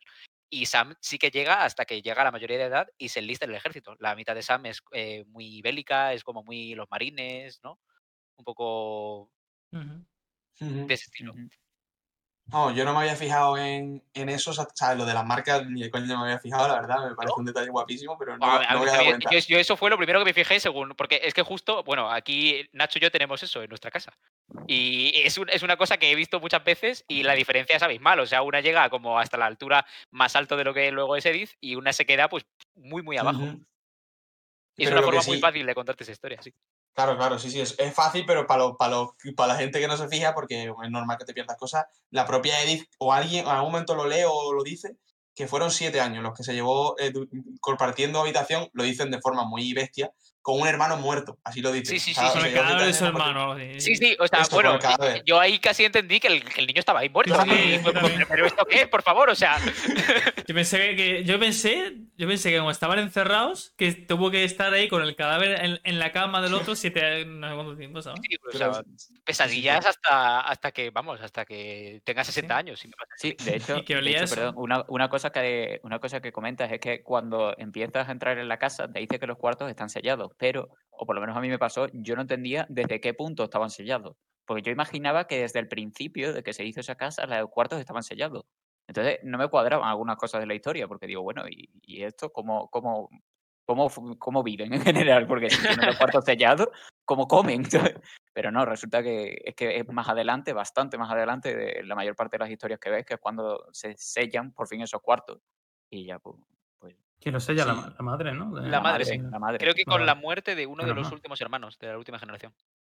Con uno de los hermanos de Edith. No me acuerdo si es con el primero o con no el segundo. Creo que es cuando desaparece, eh, creo que es Milton el que desaparece, el, el que Sí. dibuja. Creo que es cuando desaparece Milton que la madre ya se pone muy en serio, quiere proteger a Edith a toda costa y sella todos los cuartos de la casa. Puede ser. Yo no Creo, recuerdo. creo recordar, ¿eh? pero igual me estoy colando aquí. Ni idea. Bueno, y hablando de, de la muerte de este tío, bueno, este- este tío se tiró de. ¿no? Se cayó y ya está. No hay más Sí, teoría. yo que- creo No. que en, en este, Sí, en este yo creo que no hay mucha No. teoría. Hace Esto la vuelta verdad. al columpio y, Sí, sí. y No había. Se tiró y no había la propia. Edith, la propia Edith dice que se, se sintió mm, identificada porque ella misma había intentado eso alguna Sí, vez. sí, sí, sí. que yo, yo me habría cojonado, digo, "Hostia, es que yo esto lo he intentado. sí, sí, sí. Lo cerca que ha tenido la muerte esta muchacha durante toda su vida, ¿eh? Sí, sí. En fin. Y bueno, nos deslizamos por. Bueno, no lo hemos comentado, pero lo que nos lleva entre todas estas habitaciones, que en principio están selladas, son pequeños pasadizos secretos que hay. A mí esto me, a mí esto me flipó muchísimo. Yo me sentía que estaba e- en un juego que me estaba contando una historia sobre una gente que además de ser muy interesante, encima es un escape room, en el que tú tienes que ir por aquí por unos pasillos secretos, con unos puzzles, unas cosas. A mí esto me, Sí, me pareció sí. flipante desde el principio. De hecho, eh, hay uno, hay uno así muy guay que es entre justo después de la habitación de Eddie y Sven, que Sí. es el baño este rosa de la mujer. Pues el, el- el escondite, por así decirlo, la eso fue es muy escape room, ese- esa habitación, porque había un libro en la esquina que, te- que tenías que tirar sobre unas solapitas y, y iban saliendo pistas. Y al final, la última solapa es, la, eh, eh, está escondido, o sea, el, el secreto está escondido en este propio libro. Hay un botón el- detrás del libro increíble. A mí me pareció eso guapísimo. Era Cómo como... se van abriendo partes secretas de las habitaciones para llevarte a otro. Ujú. Sí, sí. Eh, aquí, de hecho, ya tenemos el primer, eh, la primera pista sobre una re- la revelación que viene luego, que dice que todos estos pasadizos están construidos para gente más pequeña y con menos barriga. Y con menos barriga, es verdad. Ahí que es un sí, sí. momento que yo en la primera vez no lo vi, pero la segunda vez cuando he rejugado para, para este podcast o cuando lo he estado viendo, ahí sí que di y dije, coño, eh, Claro, ya desde el principio me están Sí. tirando aquí. Hay varias bueno. esas, sí. Yo la segunda, me la segunda vez que jugué, me fijé que la tía se queja más de lo normal, ¿sabes? Cuando, cuando Sí. está en los pasillos se empieza, se está quejando más, en plan, como que respira mucho o hace sonidos, ¿sabes? Le está costando, ¿no? cosa- Le está costando. Claro, cosa que una tía de 17 años, pues obviamente no haría. En principio no debería pasarle. Y siguiendo con los pasillos, ya, bueno, es que a mí esto me gusta muchísimo, lo, supongo, o sea, lo hemos dejado entrever, pero cómo te va metiendo historias posteriores en- en- a lo largo de todo, de todo lo, conforme tú te vas moviendo entre habitaciones, porque en los pasillos ya hay marcas de Milton, que no, que mm, hay, hay dibujos y, y en todos pone como firmado por Milton o algo así, no sé qué pone exactamente, pero sabes que es él. Y tú dices, no sé, no sé quién es este, pero ya más o menos te vas intuyendo su personalidad, que es lo que hemos dicho antes de que cómo usa la casa, la propia casa, para decirnos cómo son los personajes, que todavía ni conocemos. Milton, que por, por ya que le nombramos, es el hermano Mm. directamente mayor de Edith, del protagonista, que eh, creo que se dice muy al principio, según estamos entrando en la casa, que es un hermano que desapareció. De hecho, creo que es el primero que nos enteramos que ha habido una historia trágica ahí, que yo me acuerdo que cuando no sabía de qué iba a ir todo esto, dije, joder, ha desaparecido un niño. Ya después te enteras de que todo el mundo ha palmado y ya esa historia pierde fuerza, pero porque a lo mejor el chaval sigue vivo, el único. Pero al principio a mí fue lo primero que me chocó. De hecho, los dos primeras muertes o, o las dos primeras tragedias de personajes que descubres es la de Milton, porque cuando estás andando hacia la casa por el campo, lo primero que te encuentras, o por lo menos fue lo primero que me fijé yo, es que en el camino que sube por ahí, tanto en el estanque como por el- todo el camino, hay un montón de póster tirados en el suelo que precisamente hablan de la desaparición de Milton. Se Y te ponen ahí Sí. su foto y te ponen que ha desaparecido. Pues Y yo de, eso, cuando es- entra- yo de eso no he visto nada. Pues eso es lo primero que encuentras. sí, que sí el- eh, y buenísimo. también Y también cuando, cuando entras en la cocina, lo primero que, bueno, de lo primero que me fijé también es que en el frigorífico tenían puesto en un imán puesto, tenían puesto pegado en un imán eh, un mensaje que ponía en memoria de Lewis, que también te dicen que te ponía el año y, y eso. Que en principio creía que era la misma persona, pero no porque no los había conocido. pero- Claro, yo, yo es que al principio tú te empiezas a soltar nombres y tú no, no te aclaras. Claro, pero claro, ya- Ya, claro, al principio ves el árbol, no te enteras tampoco cómo va, pero bueno, Sí, luego sí. ya... Yo, yo hubo un momento en el que tuve que pararlo y aunque todavía no tenía los dibujitos, enterarme y hacerme un- mi esquema mental de cómo funciona esta familia y quién es cada persona. Una cosa que me gusta mucho es que tienen fotos. O sea, por la casa hay muchas fotos, o sea que realmente les puedes poner caras, que no son, no son personajes y las fotos son de. O sea, no, no, son- no son fotos de videojuego, es fo- fotos de Sí, sí. gente. ¿sabes? Mezcla retratos que los dibuja la propia Eddie, la, Sí. la- la bisabuela, con fotos reales, que, que sí, a mí me pareció curioso, ¿no? Porque la estética del juego es súper de cartoon. Pero después te metes ahí, que eso queda muy bien para cosas del pasado, ¿no? Eso es muy típico, de poner fotos así medio en blanco y negro de gente real. Está guay, está guay. Siguiente. ¿Cuál es? Next. Bárbara. llegamos Bárbara, a ¿no? Bárbara. A mí, sé Bárbara es uno de mis favoritos. Yo, a mí mi fue, yo a mí fue, de hecho, el punto de inflexión. Igual que dije que cuando Molly eh, el juego dije, uff, igual este juego no es para mí. Cuando vi el cuento de Bárbara, la verdad que cambió mi opinión. Y por dos motivos. La primera, porque me parece una historia que no es para. Bueno, el final, el final es un poco, un poco extraño, pero me parece una historia bastante comprensible, no es una fumada. Y luego, aparte, también me hizo ver que las historias que iban a que me iban a contar no iban a requerir, por así decirlo, las mismas mecánicas. Porque cuando tú llegas a la casa, tú dices, vale, este juego va de andar y mirar a cosas e interactuar de vez en cuando. Dices, ok. Cuando llegas con Molly, dices, bueno, un poco lo mismo, pero al final estás saltando y cambia un poco el movimiento. Y luego cuando estás con Calvin, te cuenta también que, de hecho, el detalle que habías comentado, que cada uno de los joysticks que nosotros jugamos comando era una de las piernas, pues así sirve para la mecánica de columpiarte. Y luego, pues Bárbara parece un juego de, de- bueno, un shooter no, un juego de, Survival horror, ¿no? Eh, un survival sí. horror o incluso un hack and slash, porque yo, por ejemplo, de hecho, de hecho yo, eh, eh, que no le había dado al botón de al botón para pegarle al búho, pues yo literalmente me iba moviendo, además que es una situación tensa, pues yo iba maseando el botón, yo iba así, y vamos, yo iba destruyendo la casa por medio. Y la verdad que eso me pareció una, una- una situación magnífica. A mí me parece fantástico no solamente la parte que juegas, sino cómo te cuenta la historia con las viñetas, como el señor de Sí. calabaza este te empieza a hablar con... O sea, cambia completamente la mecánica del juego, cambia el, el clima, te, dice- te, te cambia todo el juego. Cambia la estética dice- incluso. Claro, claro, cambia la estética. porque estética de cómic. Sigues viendo, sigues viendo las manos de Edith mientras está pasando las páginas del cómic, pero el propio cómic empieza a moverse. Hay un momento, creo que es cuando el asesino se cae, en el que te juega con que las tres viñetas se mueve de una viñeta a otra y luego se queda congelado haciendo el cómic en sí. Me parece fantástico esa parte. Yo decir que, que en solo cinco minutos, que es lo que dura esta historia, te cuenta una pedazo de historia. La tía que es eh, la actriz que solo eh, hizo un buen papel y ahora quiere volver. Bueno, bueno, encima con la tensión que te genera cuando bajas al sótano, que encima suena la música de Halloween de John Carpenter. Sí, sí, sí, sí. Me Buenísimo. parece que te va a salir Michael Mann ahí detrás, ¿no? Y Yo es que además a- a- había visto una cosa de Halloween hacía poco, entonces la reconocí muy esto y digo, es que mm, ¿me va a saltar un tío encima o no? ¿Sabes? Y Bueno, eh, de hecho, deberíamos hacer un pequeño resumen de lo que es la historia, porque no lo hemos dicho. Y en este caso, pues Bárbara es una niña, es una niña actriz de pequeña que se volvió estrella por un grito característico de terror, el cual pues tenía, tuvo mucha fama y fue muy famosa, participó en, muchas películas, hasta que llegó un punto en el que la chica pues maduró, le cambió la voz y pues no tuvo tanta suerte. Y te cuentan la historia de cómo su novio Rick, si no me equivoco creo que se llamaba, eh, en una noche, la noche que te cuentan su historia, que porque todo esto interactúa, es una historia que lees de un cómic que te encuentras ahí. Y te que, lo pa- cuenta el que- parece una, una típica mm, tira de cómic de terror, ¿no? Eh, Que- podría ser basado en hechos reales, pero no, no tiene esa pretensión, desde luego. no lo que parece. es el, Hombre, desde el- luego el parece todo, todo parece hechos reales hasta lo último, prácticamente. Que lo último es lo que dejan más en el aire. A mí al final me encanta. Sí, al final mí me Al final gusta es, es como apoteósico y terrorífico a la vez. ¿eh? Sí. Una sensación increíble.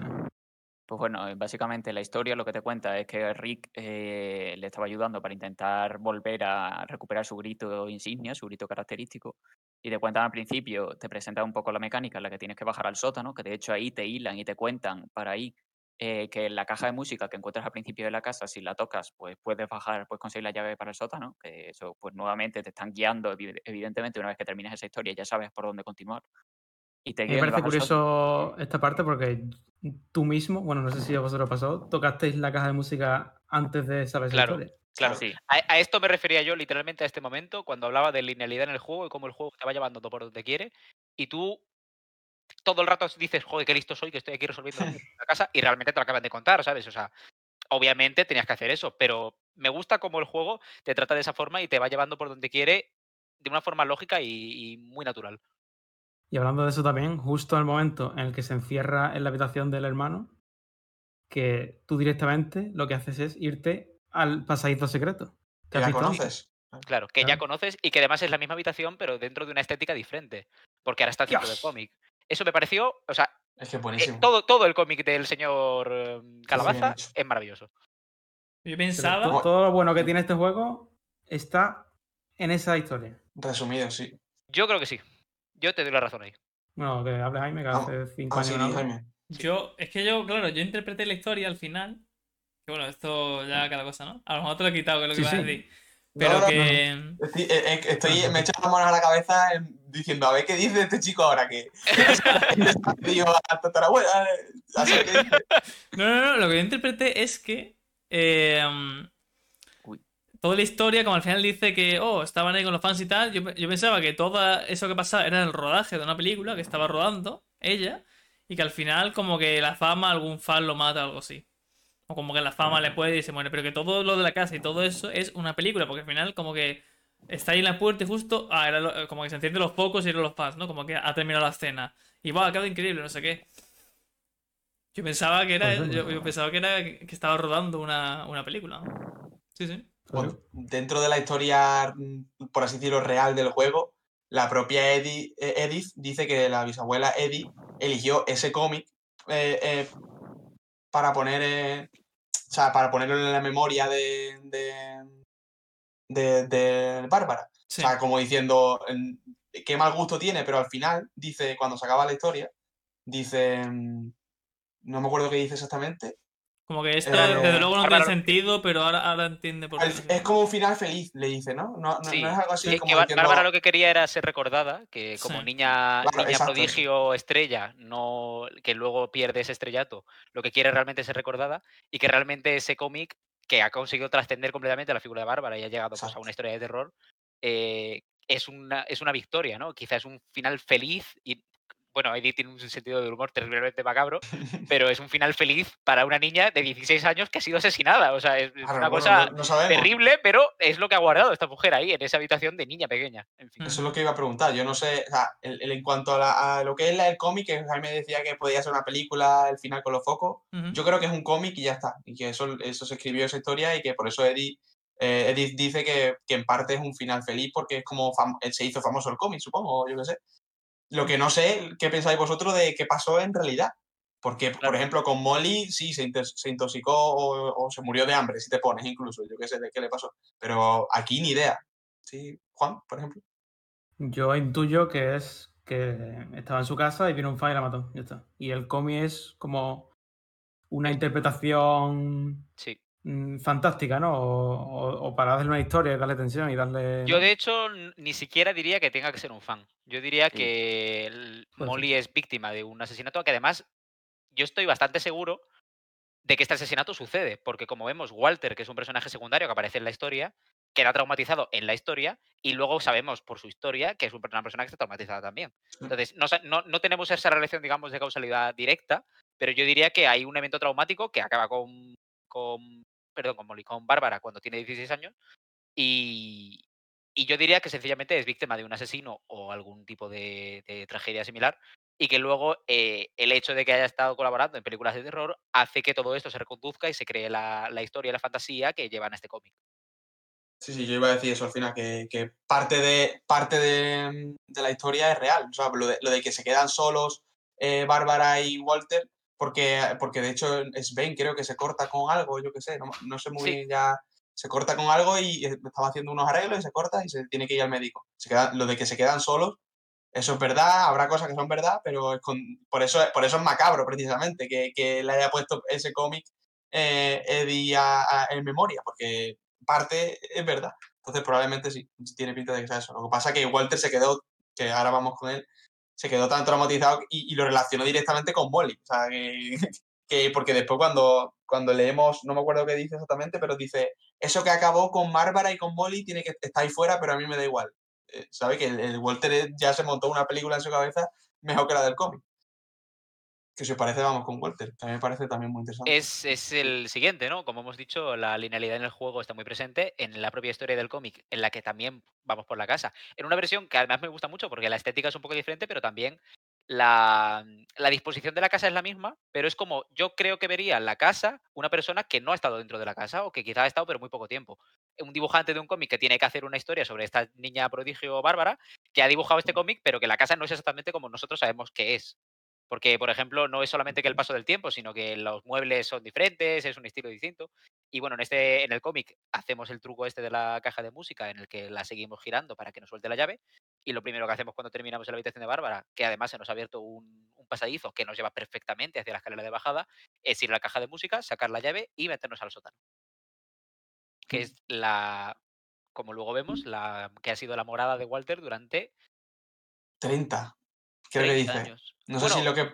Diría que incluso más, porque Claro. Walter, por lo que vemos en el, en el árbol genealógico, muere con 53 años y podemos suponer que el momento en el que se baja, pues no debe ser mucho después. Bueno, quizás sí que es un Se va viendo. A mí, en la, a mí la historia esta me, me recordó a. eh, Totalmente. A Lost. A ahí. Lost, totalmente.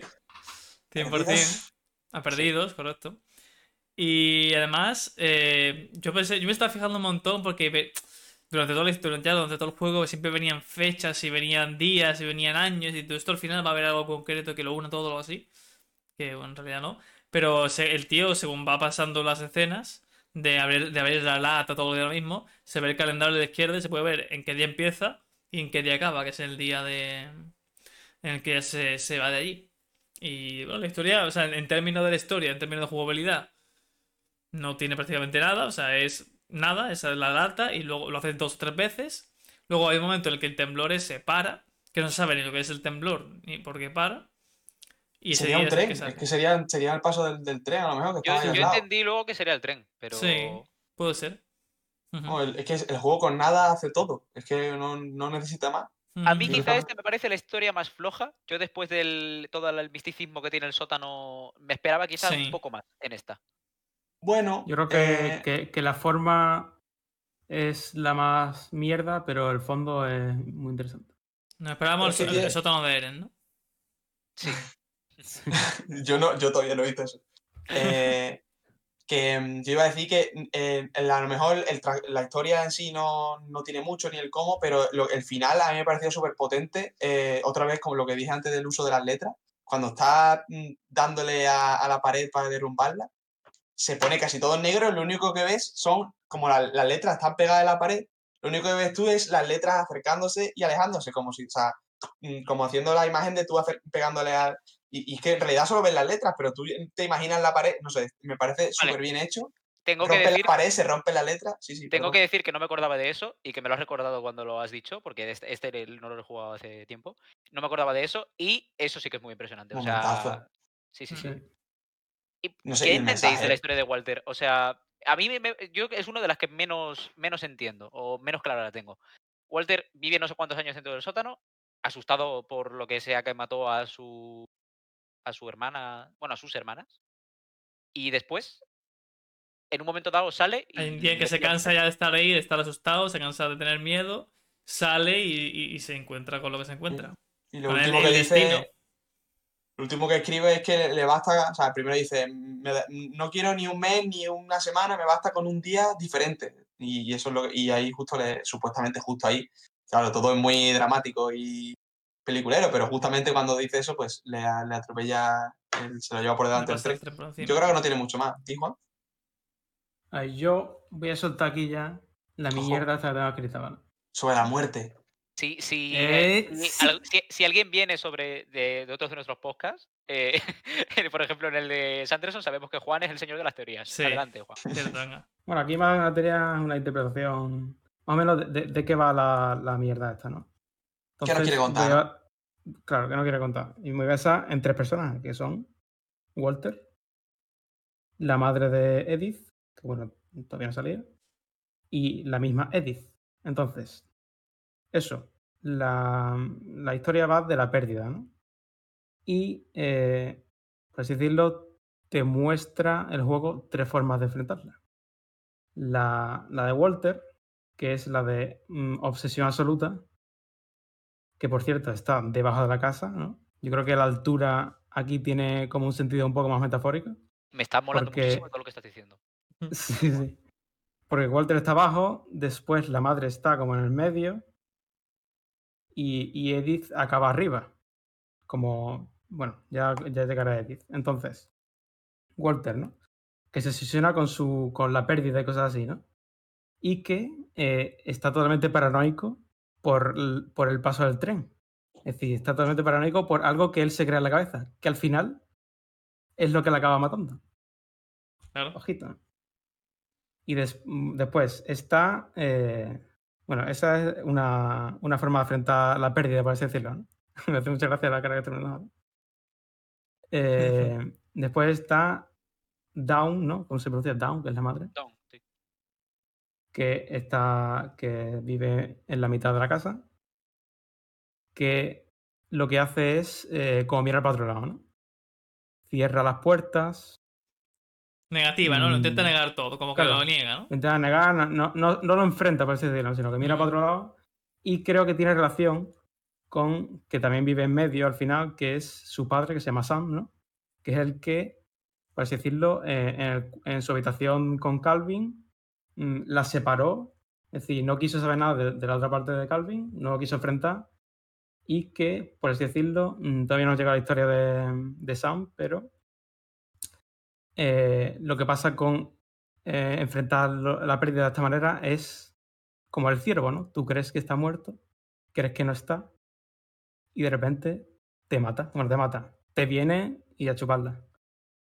Y al final, pues, Edith eh, enfrenta, ¿no? Ujú. enfrenta la, la pérdida y creo que es eh, la que más se parece a Edie. Porque Edie siempre se dice ¿no? que, está todo el día mirando a la casa, ¿no? que está rota. Es decir, la tía, por así decirlo, se lo toma un poco a broma, pero mm, lo enfrenta, ¿no? Además, es la que más vive, ¿no? Es decir, es la que no muere por el camino, por así decirlo. Es la última que mu- la, se muere con 90 años, cosas así. Y entonces, pues, por así decirlo, el juego va de cómo superar la pérdida. Y todo acaba arriba, con Edith mm, superándolo todo y muriéndose.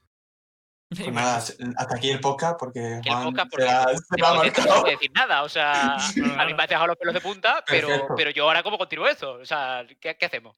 Sí, sí, es que, vamos. Es que esto te lo tenías que haber guardado. O sea, es- esto, Claro. esto no estaba preparado, ¿vale? Pero esto te lo tenías que haber guardado para cuando estemos cerrando. Porque Claro, que- para el final, para la historia de Edith, Ya. ahora ya no tenemos, no tenemos un cierre. Ya, pero es que como quería comentar a Wal- quería comentar a Walter, pero no podía, tío. y la- los pelos como carpias. ¿eh? Ahí está, ahí está. Bueno, pues este ha sido el clímax. Ahora seguimos, vamos, Claro, vamos, vamos. Ahora ya, esta es, Este la, sido- esta es la segunda. Esto es el Imperio contraataca. Luego ya lo que venga después Pínchame. no sabemos qué va a ser. Esto puede haber sido la, la avalancha de Juan. Puede haber sido esto. Podría haber sido, podría haber Y sido. ahora un poco la. Ahora el, viene la el aftermath. de- Ahora viene el aftermath. Sí, sí, sí. En fin, madre mía. Escuchad mis podcasts cuando haga cine, que siempre haré una cosa de esto. Ahí está. Bueno, eh, la Bueno, parte de Walter, siguiente. eso, que acaba con. siendo por el tren. Eh, Edith, que, va, que sigue la misma ruta, baja ahí al, al búnker, pulsa la tecla rápidamente, luego va, sale al.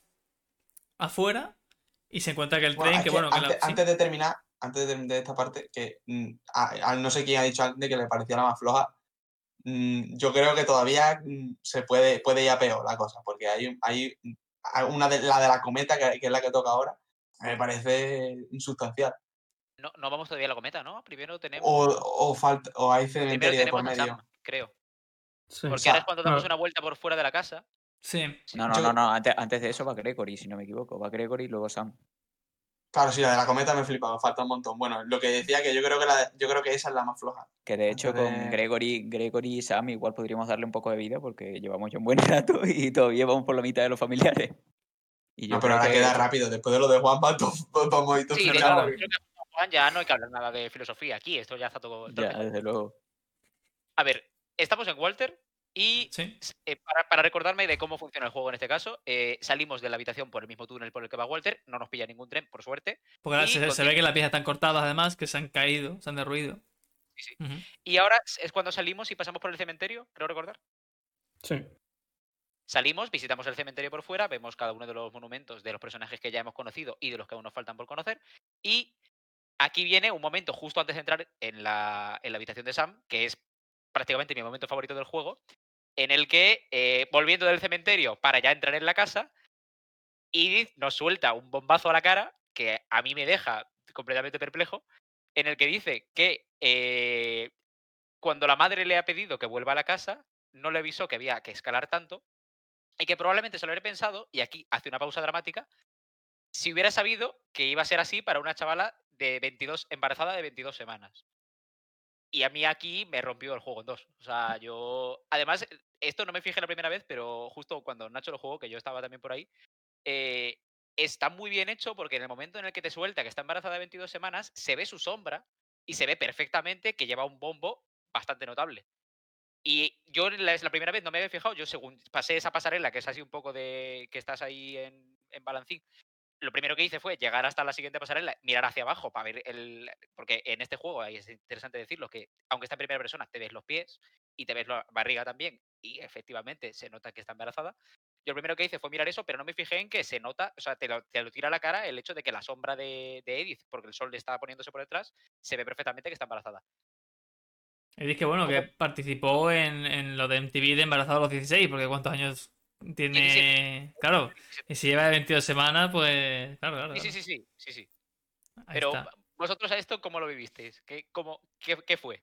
Yo, Bueno, yo, en concreto, perdón, que en impactado. concreto me lo dijo eso. Yo en concreto no me di cuenta porque yo estaba demasiado anonadado con el entorno, porque cuando tú vas al cementerio, que vas a ese, a ese acantilado gigante en el que puedes ver la casa derruida, el mar ahí con todos los restos de la casa y sobre todo también me estaba intentando hacer una idea, porque cuando em, llegas al piso, al segundo piso de la casa, ves que lo que sería el, el piso, el tercer piso, que sería la habitación de Sam, está cerrado y de hecho no lo abres nunca, pero llegas desde fuera. Y claro, luego la habitación de Sam yo pensaba que originalmente era la parte más alta de la casa, pero cuando te fijas, realmente como otro castillo, otra casa encima de la propia casa, que es donde llegas ya a los últimos personajes. Y me estaba intentando hacer una idea de, de cómo estaba estructurada la casa. Yo estaba completamente anodado en eso. Yo te vi que tú estabas mirando eso, pero cuando te soltaron esa bomba a la cara y tú no, no reaccionaste de ninguna forma, casi te meto una colleja. No, no, de hecho, de hecho, es más, es más, yo estaba, yo estaba demasiado pensativo y yo por mí, si no me lo hubiese dicho, no me hubiese dado cuenta. Es que es lo peor de todo. Yo- de hecho, al, em- Pero al bueno, sí. empezar. Puede ser este juego según como lo juegues, me cago en Dios. Yo es que de hecho al empezar, nada más empezar el juego, ¿eh? miré para abajo porque decir, bueno, a ver, a ver si son tan cutres como para poner la pierna o no. o sea, miré para abajo, pero no, no, me- no noté, porque miré en plan de anda, mira, se ve lo de abajo. Está ahí, medio ¿no? escondido, está medio escondido. Yo cuando lo rejugué me fijé lo primero y está, está, o sea, es ambiguo, es ambiguo, pero una vez lo sabes, Claro. una vez lo sabes es como Una yo. vez lo sabes. Cuando te lo dicen, le crece la barriga y ya está. Yo, yo cuando lo rejugué, ah, eh, cuando entras en la casa, cuando vas a entrar, la sombra hace que no veas que tenga barriga. Es que claro, eh, durante el, el tiempo del juego, es lo que he dicho yo, durante el tiempo del juego el sol se mueve, entonces al principio te viene de frente, tú no ves la sombra, pero después tienes el sol en la espalda y cuando vuelves a entrar en la casa sí que se ve. Entonces, todo eso funciona de forma, de la narrativa dentro del juego, el cómo te cuenta la historia y cómo te la va contando cada parte cuando toca, aunque sea una cosa que tú tienes eminentemente delante, o sea, debajo de tus narices todo el tiempo. Y no sé, a, a mí esto me parece, junto con el señor eh, Calabaza y eh, la historia de Lewis, que ahora dentro de poco llegaremos a ella, lo mejor del juego con diferencia. Pues Sam, ¿no? La- Ahora llega a la habitación. Pues, si queréis alguno comentarlo, yo, no me- yo aquí me lié porque Aquí la- llegas a la habitación de Sam y yo, yo no me acuerdo, yo directamente fui a, a interaccionar antes de mirar la habitación y nada. Yo dije, voy a interaccionar con la, esto.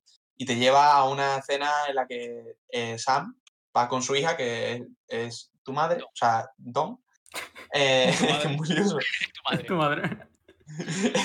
Ah, Sam es tu abuelo en el juego. Entonces, em, está, se, se han ido de caza y están, bueno, pues al principio es Sam haciéndole fotos a, a Don y después es Don la que coge la cámara. Bueno, pues yo ahí me llevé como tres sí. horas buscando qué tenía que hacer también. con la cámara porque no había letras. Ahí, es, ahí me pasó 100% Yo, de la es lo que decía antes, es el único momento en el que el, el juego no me dejó claro qué tenía que hacer yo. Y yo empecé a echarle fotos a cosas, le hice 200 fotos al padre meando, le hice 200 fotos a unos pescados que había por ahí. Yo no sabía cómo, cómo mantener eso y es la única vez en la que me planteé coger el móvil y decir, ¿qué coño tengo que hacer en la de la foto? Porque no sé, ya empecé a, a buscar por ahí por toda la, esta y encontré el ciervo. Pero por poco no lo encuentro y ahí es el, único momento donde me desespero un poco. Sí, sí, yo creo que todo es igual. ¿eh? Es que lo peor es que yo no estaba rejugando. que yo me lié y él estaba rejugando. Digo, es que no sé dónde está. Igual, Yo- igual, igual. ¿eh? Sé que tengo que buscar un ciervo, pero no sé dónde está. Y lo- y me llevaba 15 minutos. tío. Está bastante escondido, ¿eh? Hay que decirlo. Sí, cuando lo ves te dice, qué buen ojo. Y yo, y- o no. Joder, pues, y tan bueno. Pero nada, yo no sé muy bien qué comentar sobre esto, porque es, esto ya es como re- repetirse, porque ya, ya te han contado, ya te han contado más o menos qué piensas sobre la relación de Sam y su hija, pero y tu madre. Mm. y aquí, pues nada, se, se- lo que es que lo que ha dicho Juan antes ya te lo nos, rompe todo, porque claro, aquí muere, se supone, cazas a un ciervo, mm, eh, eh, tu madre se pone a llorar porque has disparado un ciervo y no quería, pero el padre dice, sí, sí, la has hecho muy bien, no sé qué, nos vamos a hacer una fotito. Y en la fotito se lía. Y el Hay- ciervo no hay estaba un muerto. justo antes de eso, que es cuando el padre le hace una foto a Don disparándole al ciervo, tú disparas el rifle, porque tú disparas la foto, pero en el momento exacto en el que tú disparas es cuando Don dispara el arma, entonces, más o menos, salvando las distancias, eres tú quien mata al ciervo. Y luego ves a Don llorando junto al ciervo, el padre se acerca para hacerse un selfie, y sabemos que a la gente de mediana edad no se le da bien hacerse selfies, entonces pues se cae por un acantilado y se muere. Porque Yo de-. Yo de hecho pensaba que era un, un selfie literal al principio y yo Sí, sí, paraba como su normal. un rato ahí haciéndome selfie con, el, con la niña, con el pobre ciervo muerto, y tenía que andar hasta allí. Ya ves. Pero claro, tiene sentido que en la época el, el- el hombre no supiera. Hay que Ya. decir que el, El es el que no lo inventó, no estaba inventado todavía, ¿no? no, que el padre a mí, aquí me parece un señor muy de mediana edad, pero estoy mirando el árbol genealógico y tiene solo 33 tacos. Y tiene tres hijos y está divorciado. En fin, bueno, esto para mí es una cosa sí, que a mí sí, me da inseguridad personal, porque de- yo estoy de- creciendo mucho, pero ya eso es una movida mía. De, de tal para otra astilla y se ve luego la Edith ahí con 17 y con bombo. En fin. Y bueno, después del dormitorio de Sam, eh, vemos muy seguidos los dos de los hermanos de nuestra madre. O sea, vemos las historias de Gregory y de Gus. En primer lugar, creo que vemos la de Gregory, que es Sí, un bebé. de solamente un año. Es del 76 al 77. Y lo vemos en una carta que escribe Sam a su mujer, que es eh, Kay, lo vemos en una carta que escribe en los propios papeles del divorcio. A mí esto me pareció muy, muy curioso porque no es que sea una carta, es que literalmente son los papeles del divorcio ya firmados en los que él le ha escrito una carta que termina con Te quiere Sam. Y bueno, eh, jugamos la historia. ¿Qué pensáis del juego de la bañera? Tremendo. A mí, a mí me pareció, o sea, la musiquita, la, or- la orquesta, todo, o sea, el, el- el- cómo, cómo habla de fondo, o sea, cómo va leyendo la carta de fondo, diciendo que, que, el- que- que le daba miedo incluso a Sam que fuera tan feliz el bebé, porque que El no sabían que... Sí, sí. Sí, sí, la infantilidad del niño y lo que tú sabes, como, como tú te imaginas que va a terminar eso, porque ya desde el principio tiene mala pinta sí. cuando la, la madre se va a contestar el teléfono. Tú ya empiezas a, a pasarlo mal. Y, y además que se, se va la mano a contestar el teléfono y se oye la voz en off que está comentando la carta y dice no debería haber llamado. Ojalá nunca hubiera llamado, nunca te hubiera no fue, cul- llamado. no fue culpa tuya y tú ya sabes por dónde va a ir eso, pero aún así lo ves desde los ojos de un niño. ¿no? Claro, y cómo te lo mezcla con, con lo que está contando de la imaginación y de que él recuerda al propio Calvin, que también era así Sí, muy imaginativo, muy de lo- locura. A mí me parece cómo está Tremendo, llevado perfecto, o sea, es que es perfecto. sí. Cómo, cómo integra lo- lo- la mierda de la rana de saltar con, con lo que pasa con la, la- la madre está hablando por teléfono con el propio Sam. Mm, mm, del- o sea, de- ya, tenía, ya se ven los problemas que tenía, no sé qué, y, el pro- y la propia carta que va leyendo. O sea, se van entrelazando esas tres, formas de contártelo. De hecho, eso, eso es un preludio un poco de lo que es luego la historia de Lewis, que- también es como integra esa, ese aura de, de felicidad o de lu- luminosidad o esa infantilidad en parte, ¿no? Con integrarlo con un mensaje de carta, que también la historia de Lewis es muy parecida en ese aspecto. Sí, la y forma de cómo se mezclar. integra realidad y, y la fantasía, eso es muy bueno. A mí me parece que es una forma genial, si no la única, de contarte la muerte de un bebé de un año ahogado con un juego, minijuego de saltar una rana y que Mm. eso sea una obra de arte, me parece, o sea, es que solamente dicho ya es una cosa completamente caspiana, pero es que literalmente eso, y aún así tú lo terminas y dices, no sé qué está pasando, pero yo quiero seguir con este juego, quiero que esto continúe, que no pare la fiesta, vamos para allá. Y sobre O sea, todo que se mueran más niños ahogados. A tope con los niños ahogados porque, bueno, en fin. Es que literalmente acabas, acabas tú eh, de niño, me- niño rana nadando hacia el fondo del- de la el- bañera. el- hacia el sumidero de la bañera. Hacia el sumidero, exacto. Y, y- y- y acaba todo eh, como en blanco de la muerte, de la luz. Y dice y, y el texto diciendo, será feliz donde quiera que esté o algo así. Y, es como, y, y la música, es que es, es Sí. un clímax que tú dices, ¿de dónde- no ha Es salido una de, música de que a ningún mí me recuerda un poco a musiquita de circo, ¿no? Es como muy, eso, de, de payasos, muy infantil. sí, sí. Pero, no sé, está, eh, eh, es fantástico, de verdad. Además, yo- esa canción la conocía porque en, la- en unos vídeos que de cocina que yo veo tiene, siempre pone esa canción justo. Y claro, Guau. yo estaba escuchando y dije yo, "Oh, coño, esta es la canción esta. Y entonces me, me, me hizo especial tal porque justo una canción que siempre pone un, un tipo en todos los vídeos, pone esa canción. Como hostia. Wow. Se ha dejado pasta los derechos de autor, este, los del juego también. Yo creo que después de esta, que además está literalmente en la cama de al lado, podemos pasar muy rápido por la historia de, de Gus, Gus. o Gas. Que yo aquí, sí, aquí mm, me, me gustó, me fijé en la segunda ronda de cuando lo rejugué, que cuando tú estás andando por la playa, eh, después de Walter, cuando sales, ves un tótem de ruido en la playa. Y, ju- y justo mm, instantes después, pues, en lo que, eh, ves como en la historia el, qué es lo que pasó con el tótem. Eso me pareció un detalle, Ah, yo uno más de todos los del, de todos los que tiene el juego. De, Sí, de sí. los 200 que podemos encontrar. Pero la historia, la historia normalita, mm, me pareció curioso. Un poema así. Sí, es un guay. poema.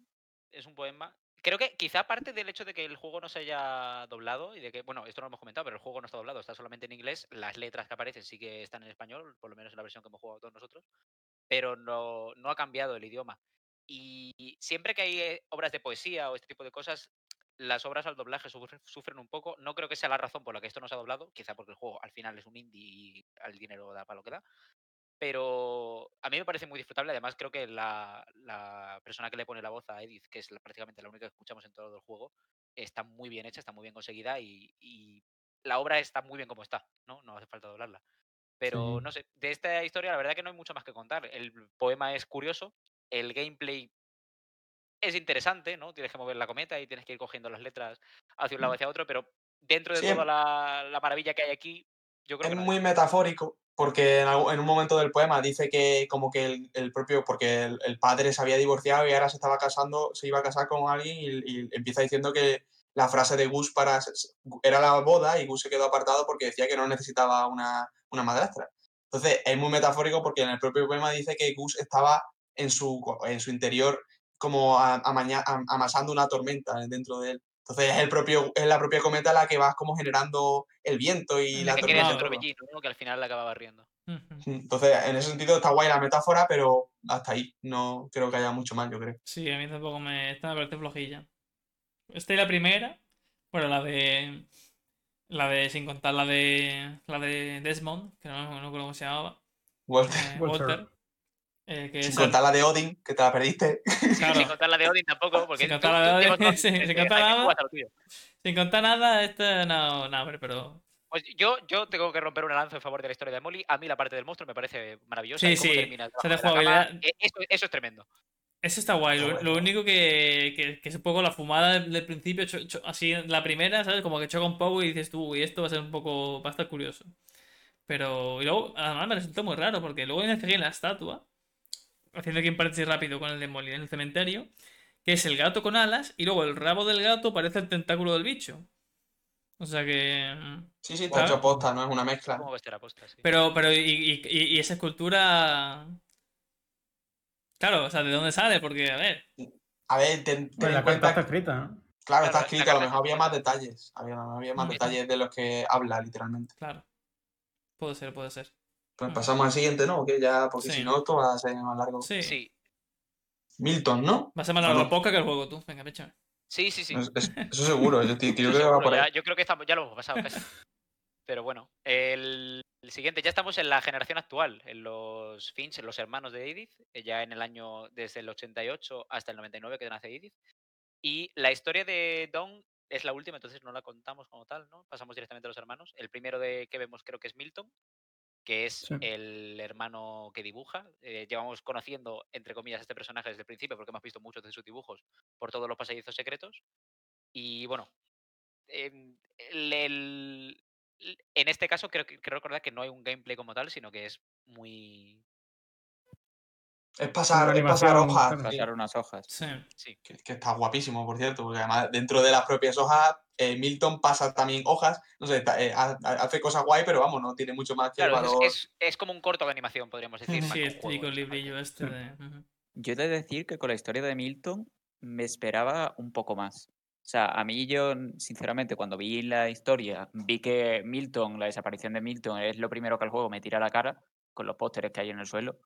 Y me imaginaba que la historia que iba a tener, y sobre todo viendo las historias anteriores, con la de Sam, con la de Gregory, con, su, con todos los clímax y todo esto, iba a ser algo más elaborado. Aunque, bueno, claro, la estética que tiene pues va perfectamente con el personaje, de cómo pasan los dibujos, para relacionarlo con que es un pintor y cómo se va en esa propia historia, me parece, De parece hecho, un detalle bueno. me parece genial que en el propio árbol genealógico el dibujo de Milton es el único que está en un estilo diferente, que es el estilo del propio dibujo de Milton, Sí. cómo se autodibuja él. Ujú. Yo por decir algo de esta historia, volver a decir que aquí ya no son ni 5 minutos, sino que en, en 30 segundos te cuenta la historia de un chaval que le encanta, ¿no? Que le encanta la imaginación y se quiere ir a otro mundo, pues al final acaba como dibuja una puerta y se pira. Y ese al mundo del anime, ¿no? Se va al mundo del anime, efectivamente. Mm, con, la- efectivamente. con las niñas.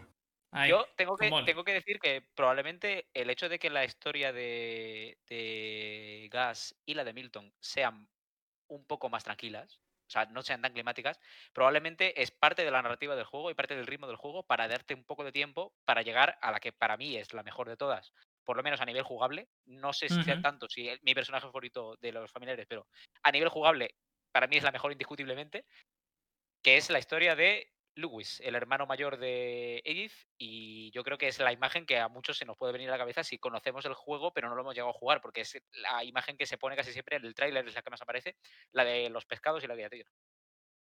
Sí, a aquí mí, yo no voy a decir mucho. asustó. ¿Qué, ¿Cómo vivisteis esto vosotros? ¿Qué os pareció? A mí me pareció, a mí fue la que más me gustó, luego. Sobre todo el. No solamente el tema de. Como reto personal, eh, en plan, no dejar ni un pescado nunca encima de la mesa, en plan, estar todo el rato ahí pasando el pescado rápido y a la vez conduciendo la historia. Y cómo la. Al final, la imaginación, en el mundo este que se inventa el tío en la rutina de su día a día, todos los días monótonos y tal, al final te va ocupando toda la pantalla, te va poder, se va apoderando completamente. Y ya, a ver, guillotina, pescado a la cabeza, te puedes imaginar un poco lo que va a acabar pasando, ¿no? Pero sobre todo cuando ya llega el trono y digo, guau, chaval, este, este ya verás. Pero Bueno, así por- antes de, por- antes de resumen, desde el principio, si la, la, que la quiera comentar. Claro, por contarlo muy rápido, eh, este chiquillo, Lewis, sabemos por lo que nos cuenta Edith que es una persona que eh, tiene muchísima imaginación y que además, y ya lo vemos por su habitación, que es eh, 420 Blaze y Tatope, o sea, está todo lleno de referencias a la marihuana, que es un chaval que Sí, fuma y que probablemente tenga Y se ciertas... Desde aquí, un saludo a todos nuestros oyentes que saben Lewis, que probablemente están con tremendo porrazo mientras... Si eres, si eres. Lewis y le das a los trocolos, más uno en los comentarios. Venga. Efectivamente. Pero sabemos que esta persona probablemente pues está un poco psicótico ya y de hecho lo que nos cuenta, la persona que nos cuenta esta historia es la psicóloga de Lewis, o creo recordar, en una carta en la que se disculpa con la familia por lo que ha pasado, porque se podía haber previsto, etcétera, y es un poco una explicación. Y eh, nos cuentan que Lewis eh, trabaja en una fábrica de pescado. eh, su trabajo es lo más monótono del mundo. Él coge pescado que aparece por la izquierda, lo mueve hacia la derecha a guillotina, le quita la cabeza y lo echa hacia adelante en un trabajo que perfectamente podría hacer una máquina porque es completamente monótono. Pero como es una persona con muchísima imaginación, durante todas estas horas muertas que tiene mientras está cortándole la cabeza al pescado, empieza a imaginarse su propio mundo imaginario y esta dualidad es la que jugamos nosotros. Tenemos que, mientras que con el, vamos a hablar como siempre con el mando, mientras que con el, el joystick derecho movemos los pescados y decapitamos esos pescados y hacemos su trabajo monótono, con la mano izquierda eh, navegamos de forma literal, en una parte de hecho, por ese mundo imaginario que tiene Lewis dentro de su cabeza. Con la mano derecha como una... me cojo la patata, la como, y con la izquierda escri- escribo en el, en el dedo. Sí, Y bueno. decir que, mm, que eso, que la actualidad me encanta. Y que yo creo, bueno, yo para empezar creo que este tío tiene esquizofrenia o algo por el estilo. Y me parece una, una, una forma muy chula de representarlo. Y que además, por así decirlo, mm, la historia que está contando eh, va, va como evolucionando, ¿no? Mm, El mundo de los videojuegos, ¿no? Porque empieza, empieza como 2D, ¿no? Después que sí, el barquito, y después como un 3D muy... Sí, sí, y mete referencia a juegos concretos, mete Sí, referencia a juegos- a yo y a- el, el Sí. armario nomás. Sí, la estética de, de- de cuando empieza a conquistar ciudades es muy de, de ese tipo de juegos, vamos, no son referencias a alguna específica. Que de hecho las referencias a juegos eh, también cas- mm, eh, casan muy bien con el personaje en el hecho de que aparte de, de fumar marihuana, nuestro amigo Lewis también era un gamer, era una persona que jugaba bastante y de hecho se puede ver en su Mm. cuarto como tiene ahí una Play 1, creo que es, que contaba de mm, contaba ahí Edith que jugaba bastante con su hermano Y que era malísimo. y que Era era malísimo. malísimo. Ga- Será manco, Gamer, gamer y toxicómano, lo tenía todo el chaval.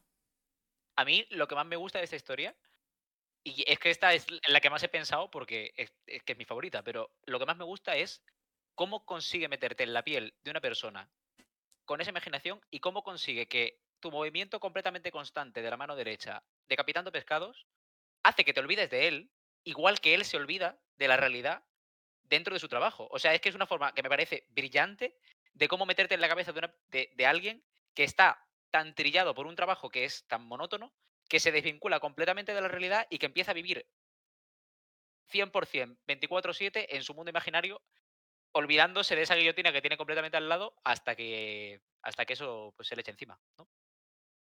Es que, vamos, es normal que sea lo que haya hecho famoso al juego. O sea, es que a mí lo que me lo vendió, o sea, no me, no me hicieron el spoiler, pero sí que hablaron de una, una mm, sinestesia o una conexión muy buena entre lo que juegas y lo que te hace vivir. Y, y cómo lo juegas. Es que, es, que vamos, es, in- es innegable que es perfecto el cómo lo hace. es- porque es climático. no hay mejor forma de hacerlo. Y, y bueno, y cuando acaba es que te quedas, te quedas, yo me quedé parado, solté, la- solté la consola y Yo dije, también.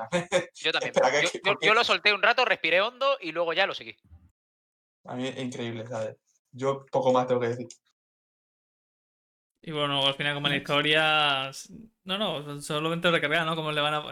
Que toda la historia imaginaria, ¿no? Le ponen la corona y claro, yo cuando le ponen la corona en la cabeza dije, uh, la, la cabeza dónde acaba. Tío, ya verás. Y Sí, sí, suena es que, buenísimo vamos, se pone, el- se- se pone la guillotina. Claro, claro, se pone la guillotina y suena... Ya está. Next. Que luego eh, acabas en la... En la fábrica de pescado misma, ¿no? No te Hay una mueves- parte en la que te mueves Claro, por luego la te mueves por la fábrica. Es- Sí. Subes como la cinta, ¿no? Por la que bajas Sí, el pescado y, sí. ahí, y ahí pasas como un ventanal raro iluminado y ya estás en la sala del trono y ya, y ya llegas al- Claro, a la guillotina y se acaba. Eso, eso, eso, eso. Y Edith no sé cómo es capaz de seguir articulando palabras. Di tú, Javi, que yo es algo más general. Lo, lo hemos comentado un poco, pero en esta parte en concreto la música es muy importante, porque el propio Lewis, eh, lo dice la psicóloga, está todo el rato silbando la cancioncilla que se inventa dentro de su mundo imaginario y que cada vez se van añadiendo más instrumentos conforme él va creando más personajes. Tiene trompetas, tienen tambores y, va creando más, a- va añadiendo más personas a este desfile que le aclama como un rey ¿no? y, y que le encumbra todavía más dentro de este mundo imaginario. Eh, no me gusta por el hecho de que, pues, al igual que casi todos los que estamos aquí, juego bastante videojuegos, el hecho de que la única referencia dentro de los videojuegos sea al hecho de que, coño, el niño que jugaba videojuegos, pues luego se muere por esto prácticamente, ¿no? Pero, pero yo creo que el hecho de que esto esté dentro de un juego también es una forma, digamos, eh, crítica, ¿no? De eso, de vivir fuera de la realidad y demás, dentro de un juego que es completamente lo opuesto a todo esto. O sea, es un juego que trata la depresión, trata la pérdida, como antes nos ha comentado Juan, pero no se parece nada a un juego convencional. O sea, no es para nada lo que cuando tú le dices a una persona que un videojuego no es lo que se te viene a la cabeza en absoluto. Pues yo voy a decir que, que a partir de- del cementerio, la casa empieza a ser- a estar guapísima. Este tío vive en un puto barco. ¿eh? Sí, sí, sí. Y, Empieza a y- y desmontarse. empieza a no tener sentido la casa, como, Sí, esto- como lo, que, lo que como dijo Nacho antes, esto, esto cómo se mantiene. Sí, sí, de, de la hecho, de arquitectura hecho, esto, ya- yo, yo no entendía nada. Yo veía la casa esa que tenía un montón de, de- que tenía como dos casas encima y y no, no estaba comprendiendo nada. Mi cerebro no podía procesar. Sobre Y todo- además se- sella las puertas, pero después todas las ventanitas se abren fácilmente, ¿sabes? Las puertas estaban selladas, pero la habitación entra por la ventana hace así. Y lo abre en un momento. Que eso, a ver, tiene poco sentido, pero ya en ese punto te da igual. Tú estás metido Sí. en la. Tú ya en este punto estás eh, para adelante, termina de contarme esto, esto Claro. es increíble y, y ya está. Claro, claro. Y además que también una cosa que en la casa ah, las ventanas se podían abrir fácilmente porque tienes que mirar por la ventana, porque baños había el de mueble que tiene un año, precisamente. O sea, no, yo, yo al menos si me fijé, como para querer ir del barco a- al... No tenían habitaciones de, de baño en ningún lado. O sea, Tú te perdiste a Odín, tú no puedes opinar. pero... no- no- no- ¿Cómo, va a encontrar- cómo vas a encontrar el baño si no encuentras a Odín? Eso, eso me, mean por la borda. así Claro, que claro, claro. O saca- sea, que... que... Bueno, el, Lu- Lewis ha meado desde lo alto de la prueba del barco ese, está clarísimo. O sea, que- eso es canon Y juego. y- y que- y que- y que le tienen que avisar para ir a cenar, le tienen que avisar media hora antes. Y le tienen que mandar una carta. le, mandan, le mandan una carta y le avisan media hora antes. Y después bajando, que empezó a hacer la cena. Claro, es que no se haya matado uno de ellos bajando de ahí. Claro, claro, claro, claro. O sea, es que No. no. 500 euros, ¿no? ha aparecido ni, ni nada. Ah, En fin, y bueno, he de decir que ya el- lo que es esta última recta final del juego no la tengo tan, tan, tan fresca. Así que si alguno de vosotros puede continuarla. Pues aquí ya es cuando va. eh, baja y va a ver la. Si no me Sube. equivoco, ¿no? ¿Sube? Sube, sube. Ah, claro, sube claro, verdad. Sube por, por la cuerda esa, ¿no? Sí, o yo me estoy liando Sí, ya. sube por la cuerda Sí. y empieza a ver el- aula donde su, Sí, su madre verdad, eh, verdad. le daba clase a Lewis y a, y a Edith en concreto. Puedes ver ahí los restos de el libro que era el libro que publicó su madre acerca de, de cómo dar clase, que podías ver que estaba por muchos sitios y algunas fichas que hacía Lewis y Edith, lo cual me extrañaba un poco, sinceramente, que tuviesen las dos mesas juntas, porque Edith y Lewis se llevan bastantes años de edad. O sea, Lewis nació en el 11 años. 88. Sí, claro, se sacan 11 años, lo cual cuando yo miré esto me extrañaba un poco que le diese clase a los dos. Pues, hombre, quiero Puede decir ser que, que se le llevasen dio clase poco, primero a bueno, uno, luego a otro y puso las dos mesas una al lado de la otra. Sí, lo intuyo. Puede ser, no sé. ¿eh? Puede ser. Y finalmente es cuando se encamina hacia su propio cuarto, ¿no? Finalmente Edith Sí. llega hasta su cuarto, que es la cima de la casa. Que exactamente, muy metafórico todo. Que yo ahora mismo no me acuerdo cómo vuelve la historia. Creo que, creo que empieza a leer su propia. Una, se empieza a escribir ya al final Empieza a su escribir cama. las palabras que hemos llevamos viendo todo, todo el juego. Claro, empieza a Pero escribir en su cama y, y ahora es- ya, ya, se, vuel- ya vemos un flashback del día del día de, en el que hicieron la mudanza, en el que ya estaban empaquetando las cosas. El día de. Sí, sí. El día de. Eh, aquí descubrimos cuando está escribiendo que, que la carta va para el hijo. Claro. Sí. Para el hijo que va a tener. Primera cosa, ¿y antes no se para a ver por el por el por el catalejo lo que es la Eso en el cementerio. Eso, eso Eso fue mucho antes. ¿no? Vale, Eso vale, es vale. mucho antes. que Ahora eso es cuando- ahora va es cuando. Mm, Más o menos, sí. Ahora, eso es lo que iba a decir. Ahora, es- en el, en el flashback este, eh, se ponen a discutir porque la Eddie y Edith, eh, no, Eddie y Don, se empiezan a discutir porque Eddie no se quiere ir de la casa y de hecho al final no se va y no sé cómo muere, pero a lo mejor por, por, por alcohol o yo qué sé, porque no podía, no podía, con su medicación no podía beber alcohol. Discuten y le dice, y le dice Eddie, "Mm, vete para no sé qué, que te deja una sorpresa. Y es en la biblioteca, que justo decía Javi antes que, que quería Es la única vez que podemos entrar en la biblioteca. No entramos en la casa actual, sino que entramos dentro de un flashback que ve Edith de niña.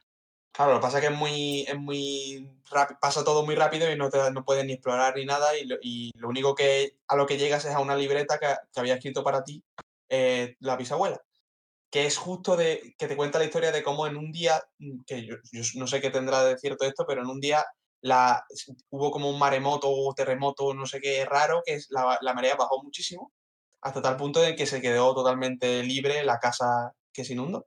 Bueno, esas Y- cosas pueden suceder, de hecho. O sea, hay, hay momentos en los que por temas estos de. Yo de esto no tengo ni idea, pero hay momentos en los que la luna se alinea de cierta forma y esto, y hay mareas que son especialmente altas y especialmente bajas. Nosotros estamos acostumbrados a una playa que es toda el mismo nivel, entonces que baje un metro, pues simplemente se retira un poco, pero en sitios donde la- el nivel del mar es un poco más tricky, sí que de pronto se puede quedar una, una zona entera eh, completamente cubierta o completamente descubierta que antes estaba llena de agua, como el Francia. Que bien, ya Sí. me Paco Marea ya, hombre. Yo eso me lo creo, vaya, que supongo que será, que será verdad, que se lo cuenta la, la- la bisabuela. Y no sé qué pensaréis de esta historia, porque mm, yo creo que esto simplemente recalca más la obsesión que tenía. Porque la abuela, la bisabuela Edith, decía que tenía sueños incluso con la casa esa antigua y todo, la obsesión que tenía con el pasado. Pero no, no veo yo, no vi muy claro el mensaje de. El mensaje de, volver a la casa, esa escena, no sé, porque además la cortan, porque llega la madre. A mí me dejó los dientes largos porque la cortan, pero yo entiendo que como es la escena de cómo muere ella, para mí, y ya a- ¿De hablando ¿Cómo muere quién? eh, es la historia de Eddie. O sea, cuando terminamos esta historia es la Ah, es- bueno, a claro. quien dibujamos es a Eddie. Entonces, teniendo en cuenta que además ella después no está en la casa, y esto, esto lo estoy casi improvisando sobre la marcha porque es lo que me ha venido. Ella sabemos que se toma sus. mezcla el alcohol con las medicinas, o sea que podría haberse muerto por eso, pero al día siguiente, cuando van a buscarla, las personas que la quieren llevar a la residencia, ya no está. Entonces, yo entiendo que ella se suicida o se mete en el mar busca, yendo hacia la casa o hace algo de ese estilo, eh, vuelve, digamos, a, a eso. Aunque quizá Juan, que ha pensado más sobre esta teoría, pues tenga alguna... Yo lo que voy a decir es que, mm, como dije antes, yo creo que la, que la forma de afrontar Eddie la muerte es la más correcta. Bueno, que después es la de Edith, pero bueno. Porque eh, esta tía empieza a ver como, como simbolismo, ¿no? De, de- de gente que ha muerto ya, pero lo, recuerda bien, ¿sabes? No lo recuerda como, como- Es decir, la tía lo ve y, y- y lo recuerda bien, porque al final eh, olvidar o, o mirar para otro lado, lo único que te lleva es pues, a, a dolor y a, y a paranoia. frente, ¿no? Claro. Se enfrenta con el pecho descubierto por un camino nublado, pero consigue llegar al final. Y es a la vez la Mm. historia de la madre, ¿no? Que se lleva a Edith en- dentro de esta discusión, se acaban yendo. No me acuerdo muy bien de cómo termina la madre, quiero recordar que es una enfermedad, pero no nos dan Sí. muchos detalles sobre eso. Sí. Simplemente tenía una enfermedad, se iba recuperando, iba recaye- recayendo y hasta que un día no se recuperó. Eso es lo que te dice. Cierto. Y Y ya la, la última justo antes de Edith, porque sabemos que Edith vuelve a esta casa porque la madre acaba de fallecer y le ha dejado la llave de... de... es la penúltima muerte de... Exacto. Es la penúltima muerte del juego, pero la, la última antes de los acontecimientos del juego, me refiero. Y Y- finalmente, bueno, no me acuerdo muy bien de cómo es la transición entre esta historia y ese momento en el que nos acercamos hacia ese túnel de luz, que es una metáfora muy clara de, de- de el parto, ¿no? Del hijo de Edith. Eh, no sé si os acordáis, los que lo habéis jugado más recientemente, no me acuerdo muy bien cómo, cómo es ese salto. Me Supongo que acuerdo, me acuerdo de que se siente natural, o sea, que no es que de pronto estés ahí y te dé un vaído y, y lo veas, porque me acuerdo que, que yo ahí estaba metidísimo dentro del juego, pero bueno, entendemos que, que dentro del parto Edith muere y entendemos también que la persona que hemos visto justo en el menú principal del juego, antes de empezar a jugar, antes de llegar delante de la casa, que es una persona que em- abre el libro estando en un barco yendo hacia la casa, no es Edith, sino que es su hijo, que años después, entendemos, ha leído este libro y ha decidido venir a la casa para entender todo eso que le ha dejado su madre y todo eso que ha ido escribiendo mientras nosotros lo jugábamos. Claro, y en parte al final con, bueno, o sea, el detalle de que las letras sean lo que te guíen, te hace ver que originalmente todo el gameplay que estás teniendo es la propia historia que está leyendo el hijo dentro del libro. Porque igual que cuando tú lees las cartas de cualquiera de los integrantes de la familia, ves que eh, en todo momento las letras que te guían son precisamente las letras de los textos que tú estás leyendo. Entonces, en la parte que tú juegas con Edith, precisamente las letras que te guían serían las letras que están escritas en el libro, que sería lo que leería el hijo, y por eso mismo le está guiando. O sea, que al final es como todo se relaciona ahí. Qué bueno. No lo había pensado, pero, es, es perfecto. es como lo que hace, lo que va haciendo Edith en el gameplay, que es leer historias y esa historia como que tú la juegas. Y lo que pasa es el hijo que está leyendo la historia y tú estás jugando la historia dentro de la historia, ¿sabes? Por eso mismo Edith es el primer dibujo que está dibujado. Claro. Claro, claro, claro. Porque él está leyendo la historia de Edith, ¿no? Claro. La historia él ya, él la ya ha de- dibujado. La Y la historia historia- de Edith es la que engloba todo. Claro, la historia de. Edith es la de todos los demás, precisamente por el legado que le deja su bisabuela, ¿no? Al, al ir contándole todo esto. Lo que quedó de Edith Finch, ¿no? Podemos decir, ¿no? Bueno, Pues- eh, eso, eso es una cosa que se me ha olvidado apuntarlo dentro del esquemilla que hemos dejado. ¿Qué creéis que es lo que queda de Edith Finch? Yo creo que lo lógico, la respuesta obvia es su hijo. Claro, la respuesta literal no es su hijo. Pero si nos ponemos rollo Juan, que yo no se me da tan bien, pero es como le, le transmite la forma de afrontar la muerte a su, a su hijo, ¿no? Que es la que le ha transmitido su bisabuela. Le transmite un Eh, legado, ¿no? El, La el legado historia, de la- la el legado de la historia de la familia, claro. Sí, sí, Sí. pero no solo eso, sino que le enseña sobre. No, no tengas. mm, Le, le- le- le escribe diciéndole al final. No, no te sientas triste por, por, esta, por mi pérdida, porque yo me haya muerto, sino que mm, está- estate contento de poder, mm, eh, poder estar vivo, algo así le dice. Muy Podri- cheesy, muy típico, pero que es lo que dice Juan, que es, eh, esa forma de afrontar la muerte se ha ido transmitiendo eh, de, la bisabuela Edith a Edith, porque Don, la madre, eh, la evitaba, como ha dicho Juan, y ahora la propia madre la, la ha enseñado, la ha transmitido a su hijo que no, que es que lo, lo- lo que tiene que hacer es enterarse de lo que ha pasado, que está bien que se entere, que lo sepa, pero que y seguir adelante después con eso, que no se obsesione ni que lo evite. Podría ¿Y decirse. Juan? eh, Sí, sí, sí, Juan. Bueno, yo voy a decir que yo creo que lo que deja, por así decirlo, ya sería más que, bueno, aparte de afrontar la muerte de eso, ya es eh, cómo vivir, ¿no? Y ya, por así decirlo, este tío no va a morir. Este tío ya tendrá una vida normal. No, coño, pero digo que Sí, no va a morir. Se libra de la maldición. Sí, sí. Claro, se ve la maldición porque ya desde el principio ha aprendido a vivir con la pérdida. Puede ser, sí, sí. Hombre, a mí, muy- a, mí me, a mí me gusta pensar que la maldición Claro. se rompe con, con los eventos del juego. Pues sí. No, iba, iba a hacer una, una referencia en- para nuestros queridos oyentes de- del archivo y es que eh, deja, podría decirse que vida antes que muerte, lo que nos quiere decir Eric. ¿no? Sí. ¿No? Que, que- viva más, más el camino, más que preocuparte todo el rato como le pasaba a Walter, ¿no? Preocuparse todo el rato Sí. por, por el final y al final ha vivido 30 años ahí y al final lo único que quieres es acabar. Entonces, por ejemplo. No sé, desde luego es un juego muy interpretativo y aunque tenga muchas partes que son geniales en sí mismas, ya la filosofía que quiera cada uno sacar de ello es completamente personal y como muchas buenas obras el mensaje es claro. La, bastante la historia, cada uno la. Es para cada uno, claro. como sea. Aquí la verdad que por lo que hemos estado hablando estamos todos bastante de acuerdo en cómo y además cómo no estarlo después de la Nos ha la- convencido. lo que nos ha saltado Juan, a mí me ha convencido. Yo ahora mismo voy a ir a evangelizar gente por la calle que juegue este juego y que escuche el podcast porque Juan hay un momento en el que se la saca. Pero no sé. Pero es que es tremendo, es tremendo porque yo solo he hablado de, de cuatro personajes y hay un montón. Claro. Es decir, la, la pérdida solo va de cuatro personajes, porque los demás o Bueno, son o no. matizan o no- eso o, o hablan de otra cosa. Claro. Claro, Y al cada final, uno. Sí. Bueno, pero todos ayudan Lewis, a... Lewis va en realidad de otra cosa. Claro, Lewis va a otra cosa y los primeros no, no les ocurre porque mm, son los primeros que mueren, ¿sabes? Molly, Sí, pero, Calvin bueno, pero y todos Bárbara. son los que influyen en la pérdida que tienen el resto de personajes y cómo la afrontan a su vez. Claro, claro. Pero digo que, que esas, que esas historias que no van sobre la pérdida van sobre otras cosas súper tremendas, ¿no? La de, la de Lewis y la de Bárbara. Y la de Calvin, que es mm, súper pequeña, pero súper guay, fantasiosa. La del niño, es que no sé. Yo voy a soltar un poco de bilis aquí, pero yo prefiero un juego así a un triple A, porque al final un triple A comes mierda por todos lados. Sinceramente.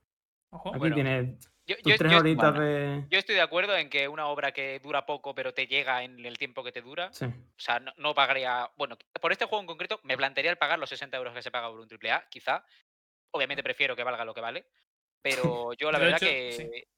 Yo la verdad que prefiero eso, un juego que va straight to the point, que en tres horas me hace sentir una experiencia, y esto desde luego yo lo definiría como una experiencia, una obra.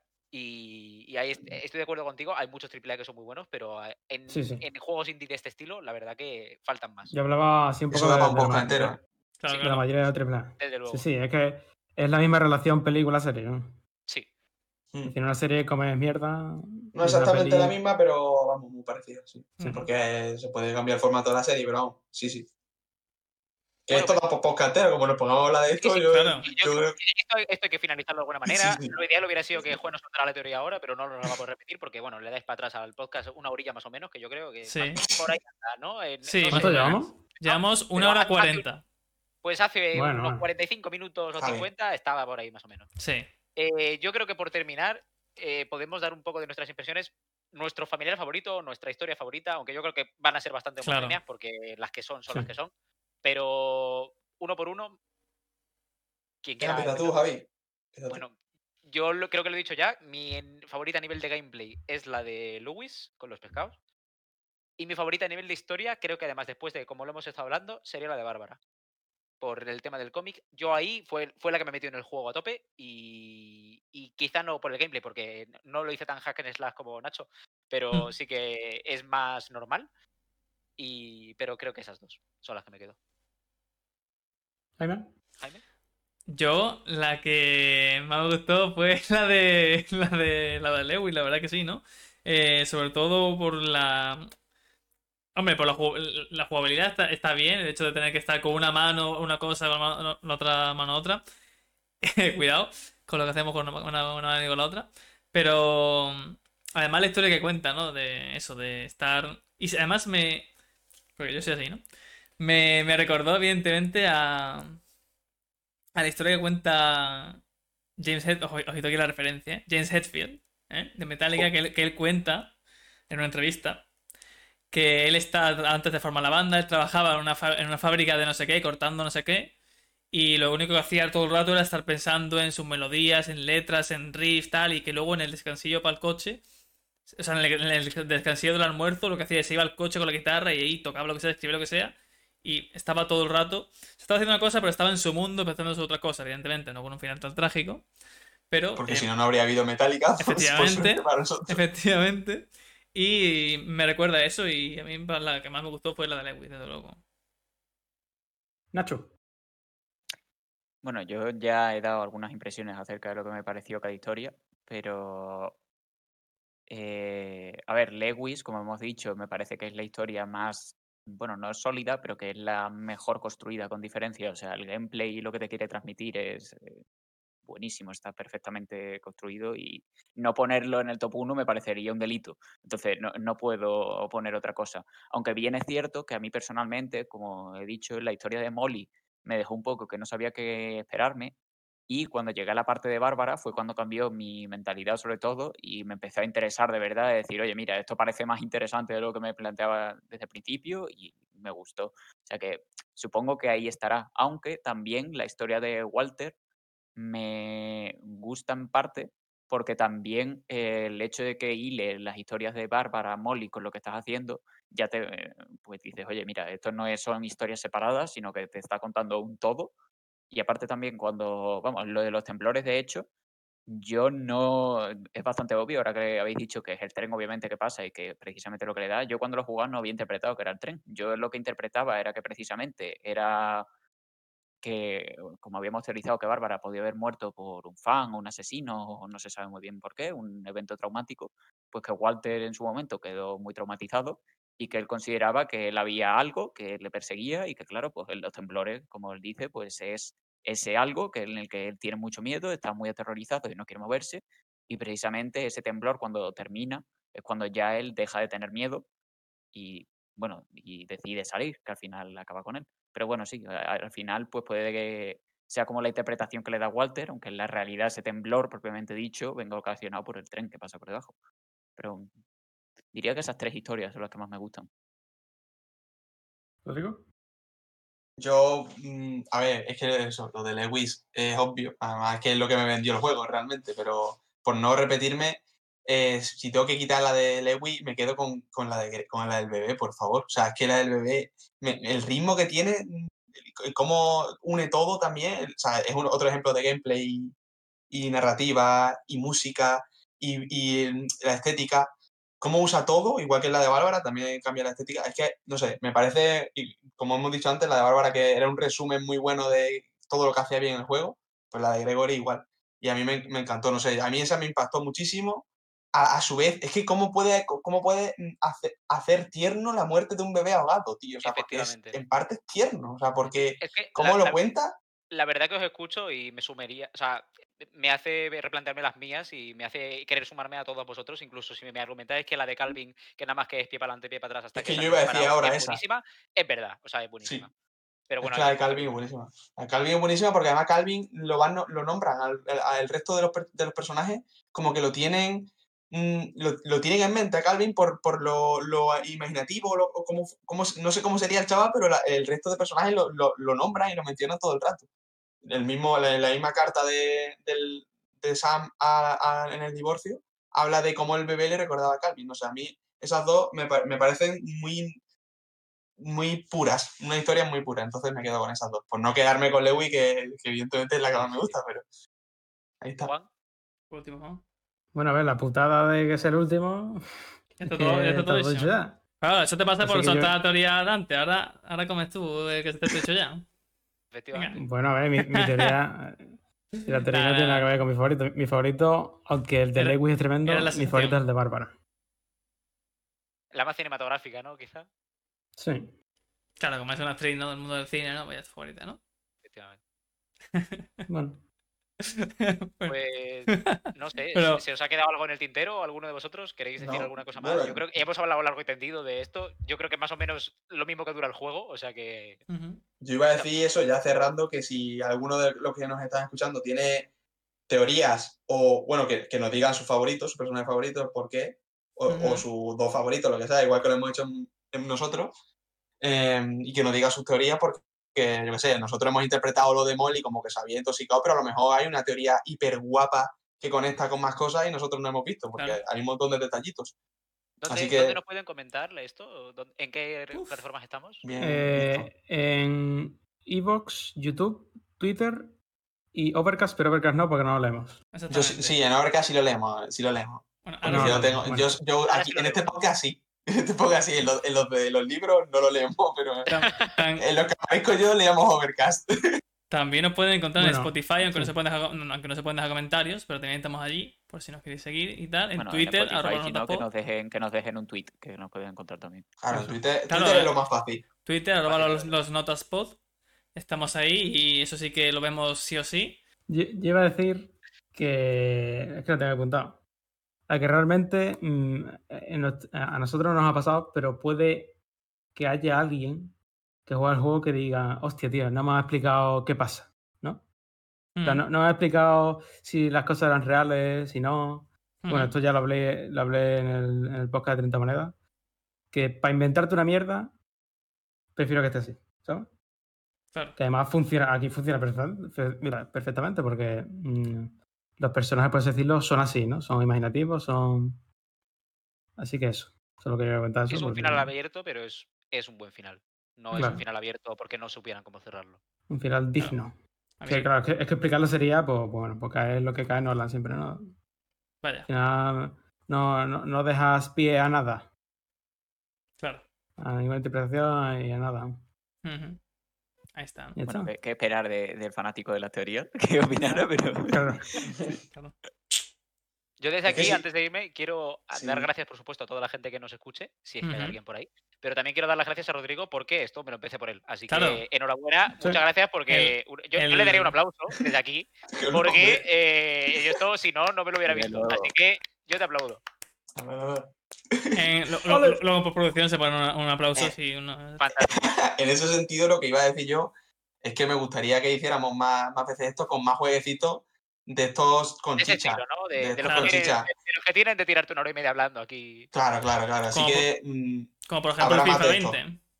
por ejemplo. ese, ese tiene un trasfondo Eh, que El no- modo no carrera lo nuevo, a- yo cuando no sabía si firmar por Adidas o por Nike, la verdad que Sí. ahí no dormí, ¿eh? Sí, sí, sí. Pues, eh, Rodrigo, ¿puedes lanzar algunos títulos? ¿La bomba? Lanza Algunos la títulos bomba. pro- pues, posibles de juegos que Por podamos... Shadowwind, ¿de qué, qué Sí. puede traer- de, de improvisación rápidamente. es- esto es en directo. Pues se tienen que venir, se tienen que venir. Kentucky Route Zero, también publicado por Annapurna Interactive. E Firewatch, también. ese- Decir ese- que el no, del- decir del que no nos, no, nos no nos sponsorizan este podcast, ¿eh? no está patrocinado por. No, Annapurna Bueno, que, no que nos si, que. Annapurna nos escucha, que de hecho estamos abiertos a, a que nos sponsorice, que Sí, no efectivamente. tenemos problema. Y bueno, con esos dos ya tenemos, ya tenemos para ¿Cuál, rato, cuál es el segundo? Pinchame el segundo otra vez, que no. Firewatch, Firewatch. Firewatch. Que también creo que es más antiguo que el Edith Finch. Nosotros vamos con, con retraso, pero bueno, Sí. estos Sí, juegos son, es- esto se hubiera grabado bien en atemporales. De hecho, 2017, ¿no? Pero Sí. Retraso como todo Pero en la estamos vida. ahora.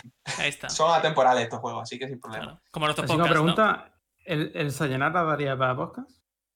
yo creo que no. Yo creo que no, pero porque Es más juego- una experiencia Porque musical. es, tan bien. visual Claro. que yo creo que hablar de él no tiene sentido.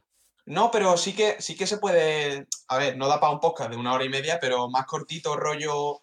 ¿Qué, qué te ha transmitido a ti el juego? A mí me, a mí me escucharía, me gustaría, me encantaría escuchar un podcast de gente que, que, que me, que me cuente su experiencia con el juego, cómo lo ha vivido, porque ah, cambia mucho. Entonces, en ese sentido, no- evidentemente no hay una historia, ni una historia que de la escalada, pero sí de un, de un Bueno. punto de vista mucho más personal, Mm. no. no hay Pero historia. sí, la, ¿no? la historia. Este, la- Bueno, bueno, no el- adelantemos, el- Bueno, bueno, bueno. Esto otro podcast. Hacemos podcast de, de, de Sayonara, que también es de, de Annapurna. Adelante, adelante. Este- especial nuevamente- Annapurna y tiramos todos ahí. Si queréis, en, en- en- en el YouTube también aparece el correo para de tema de negocios, business, ¿eh? Nos podéis mandar ahí si nos queréis patrocinar el podcast, ¿eh?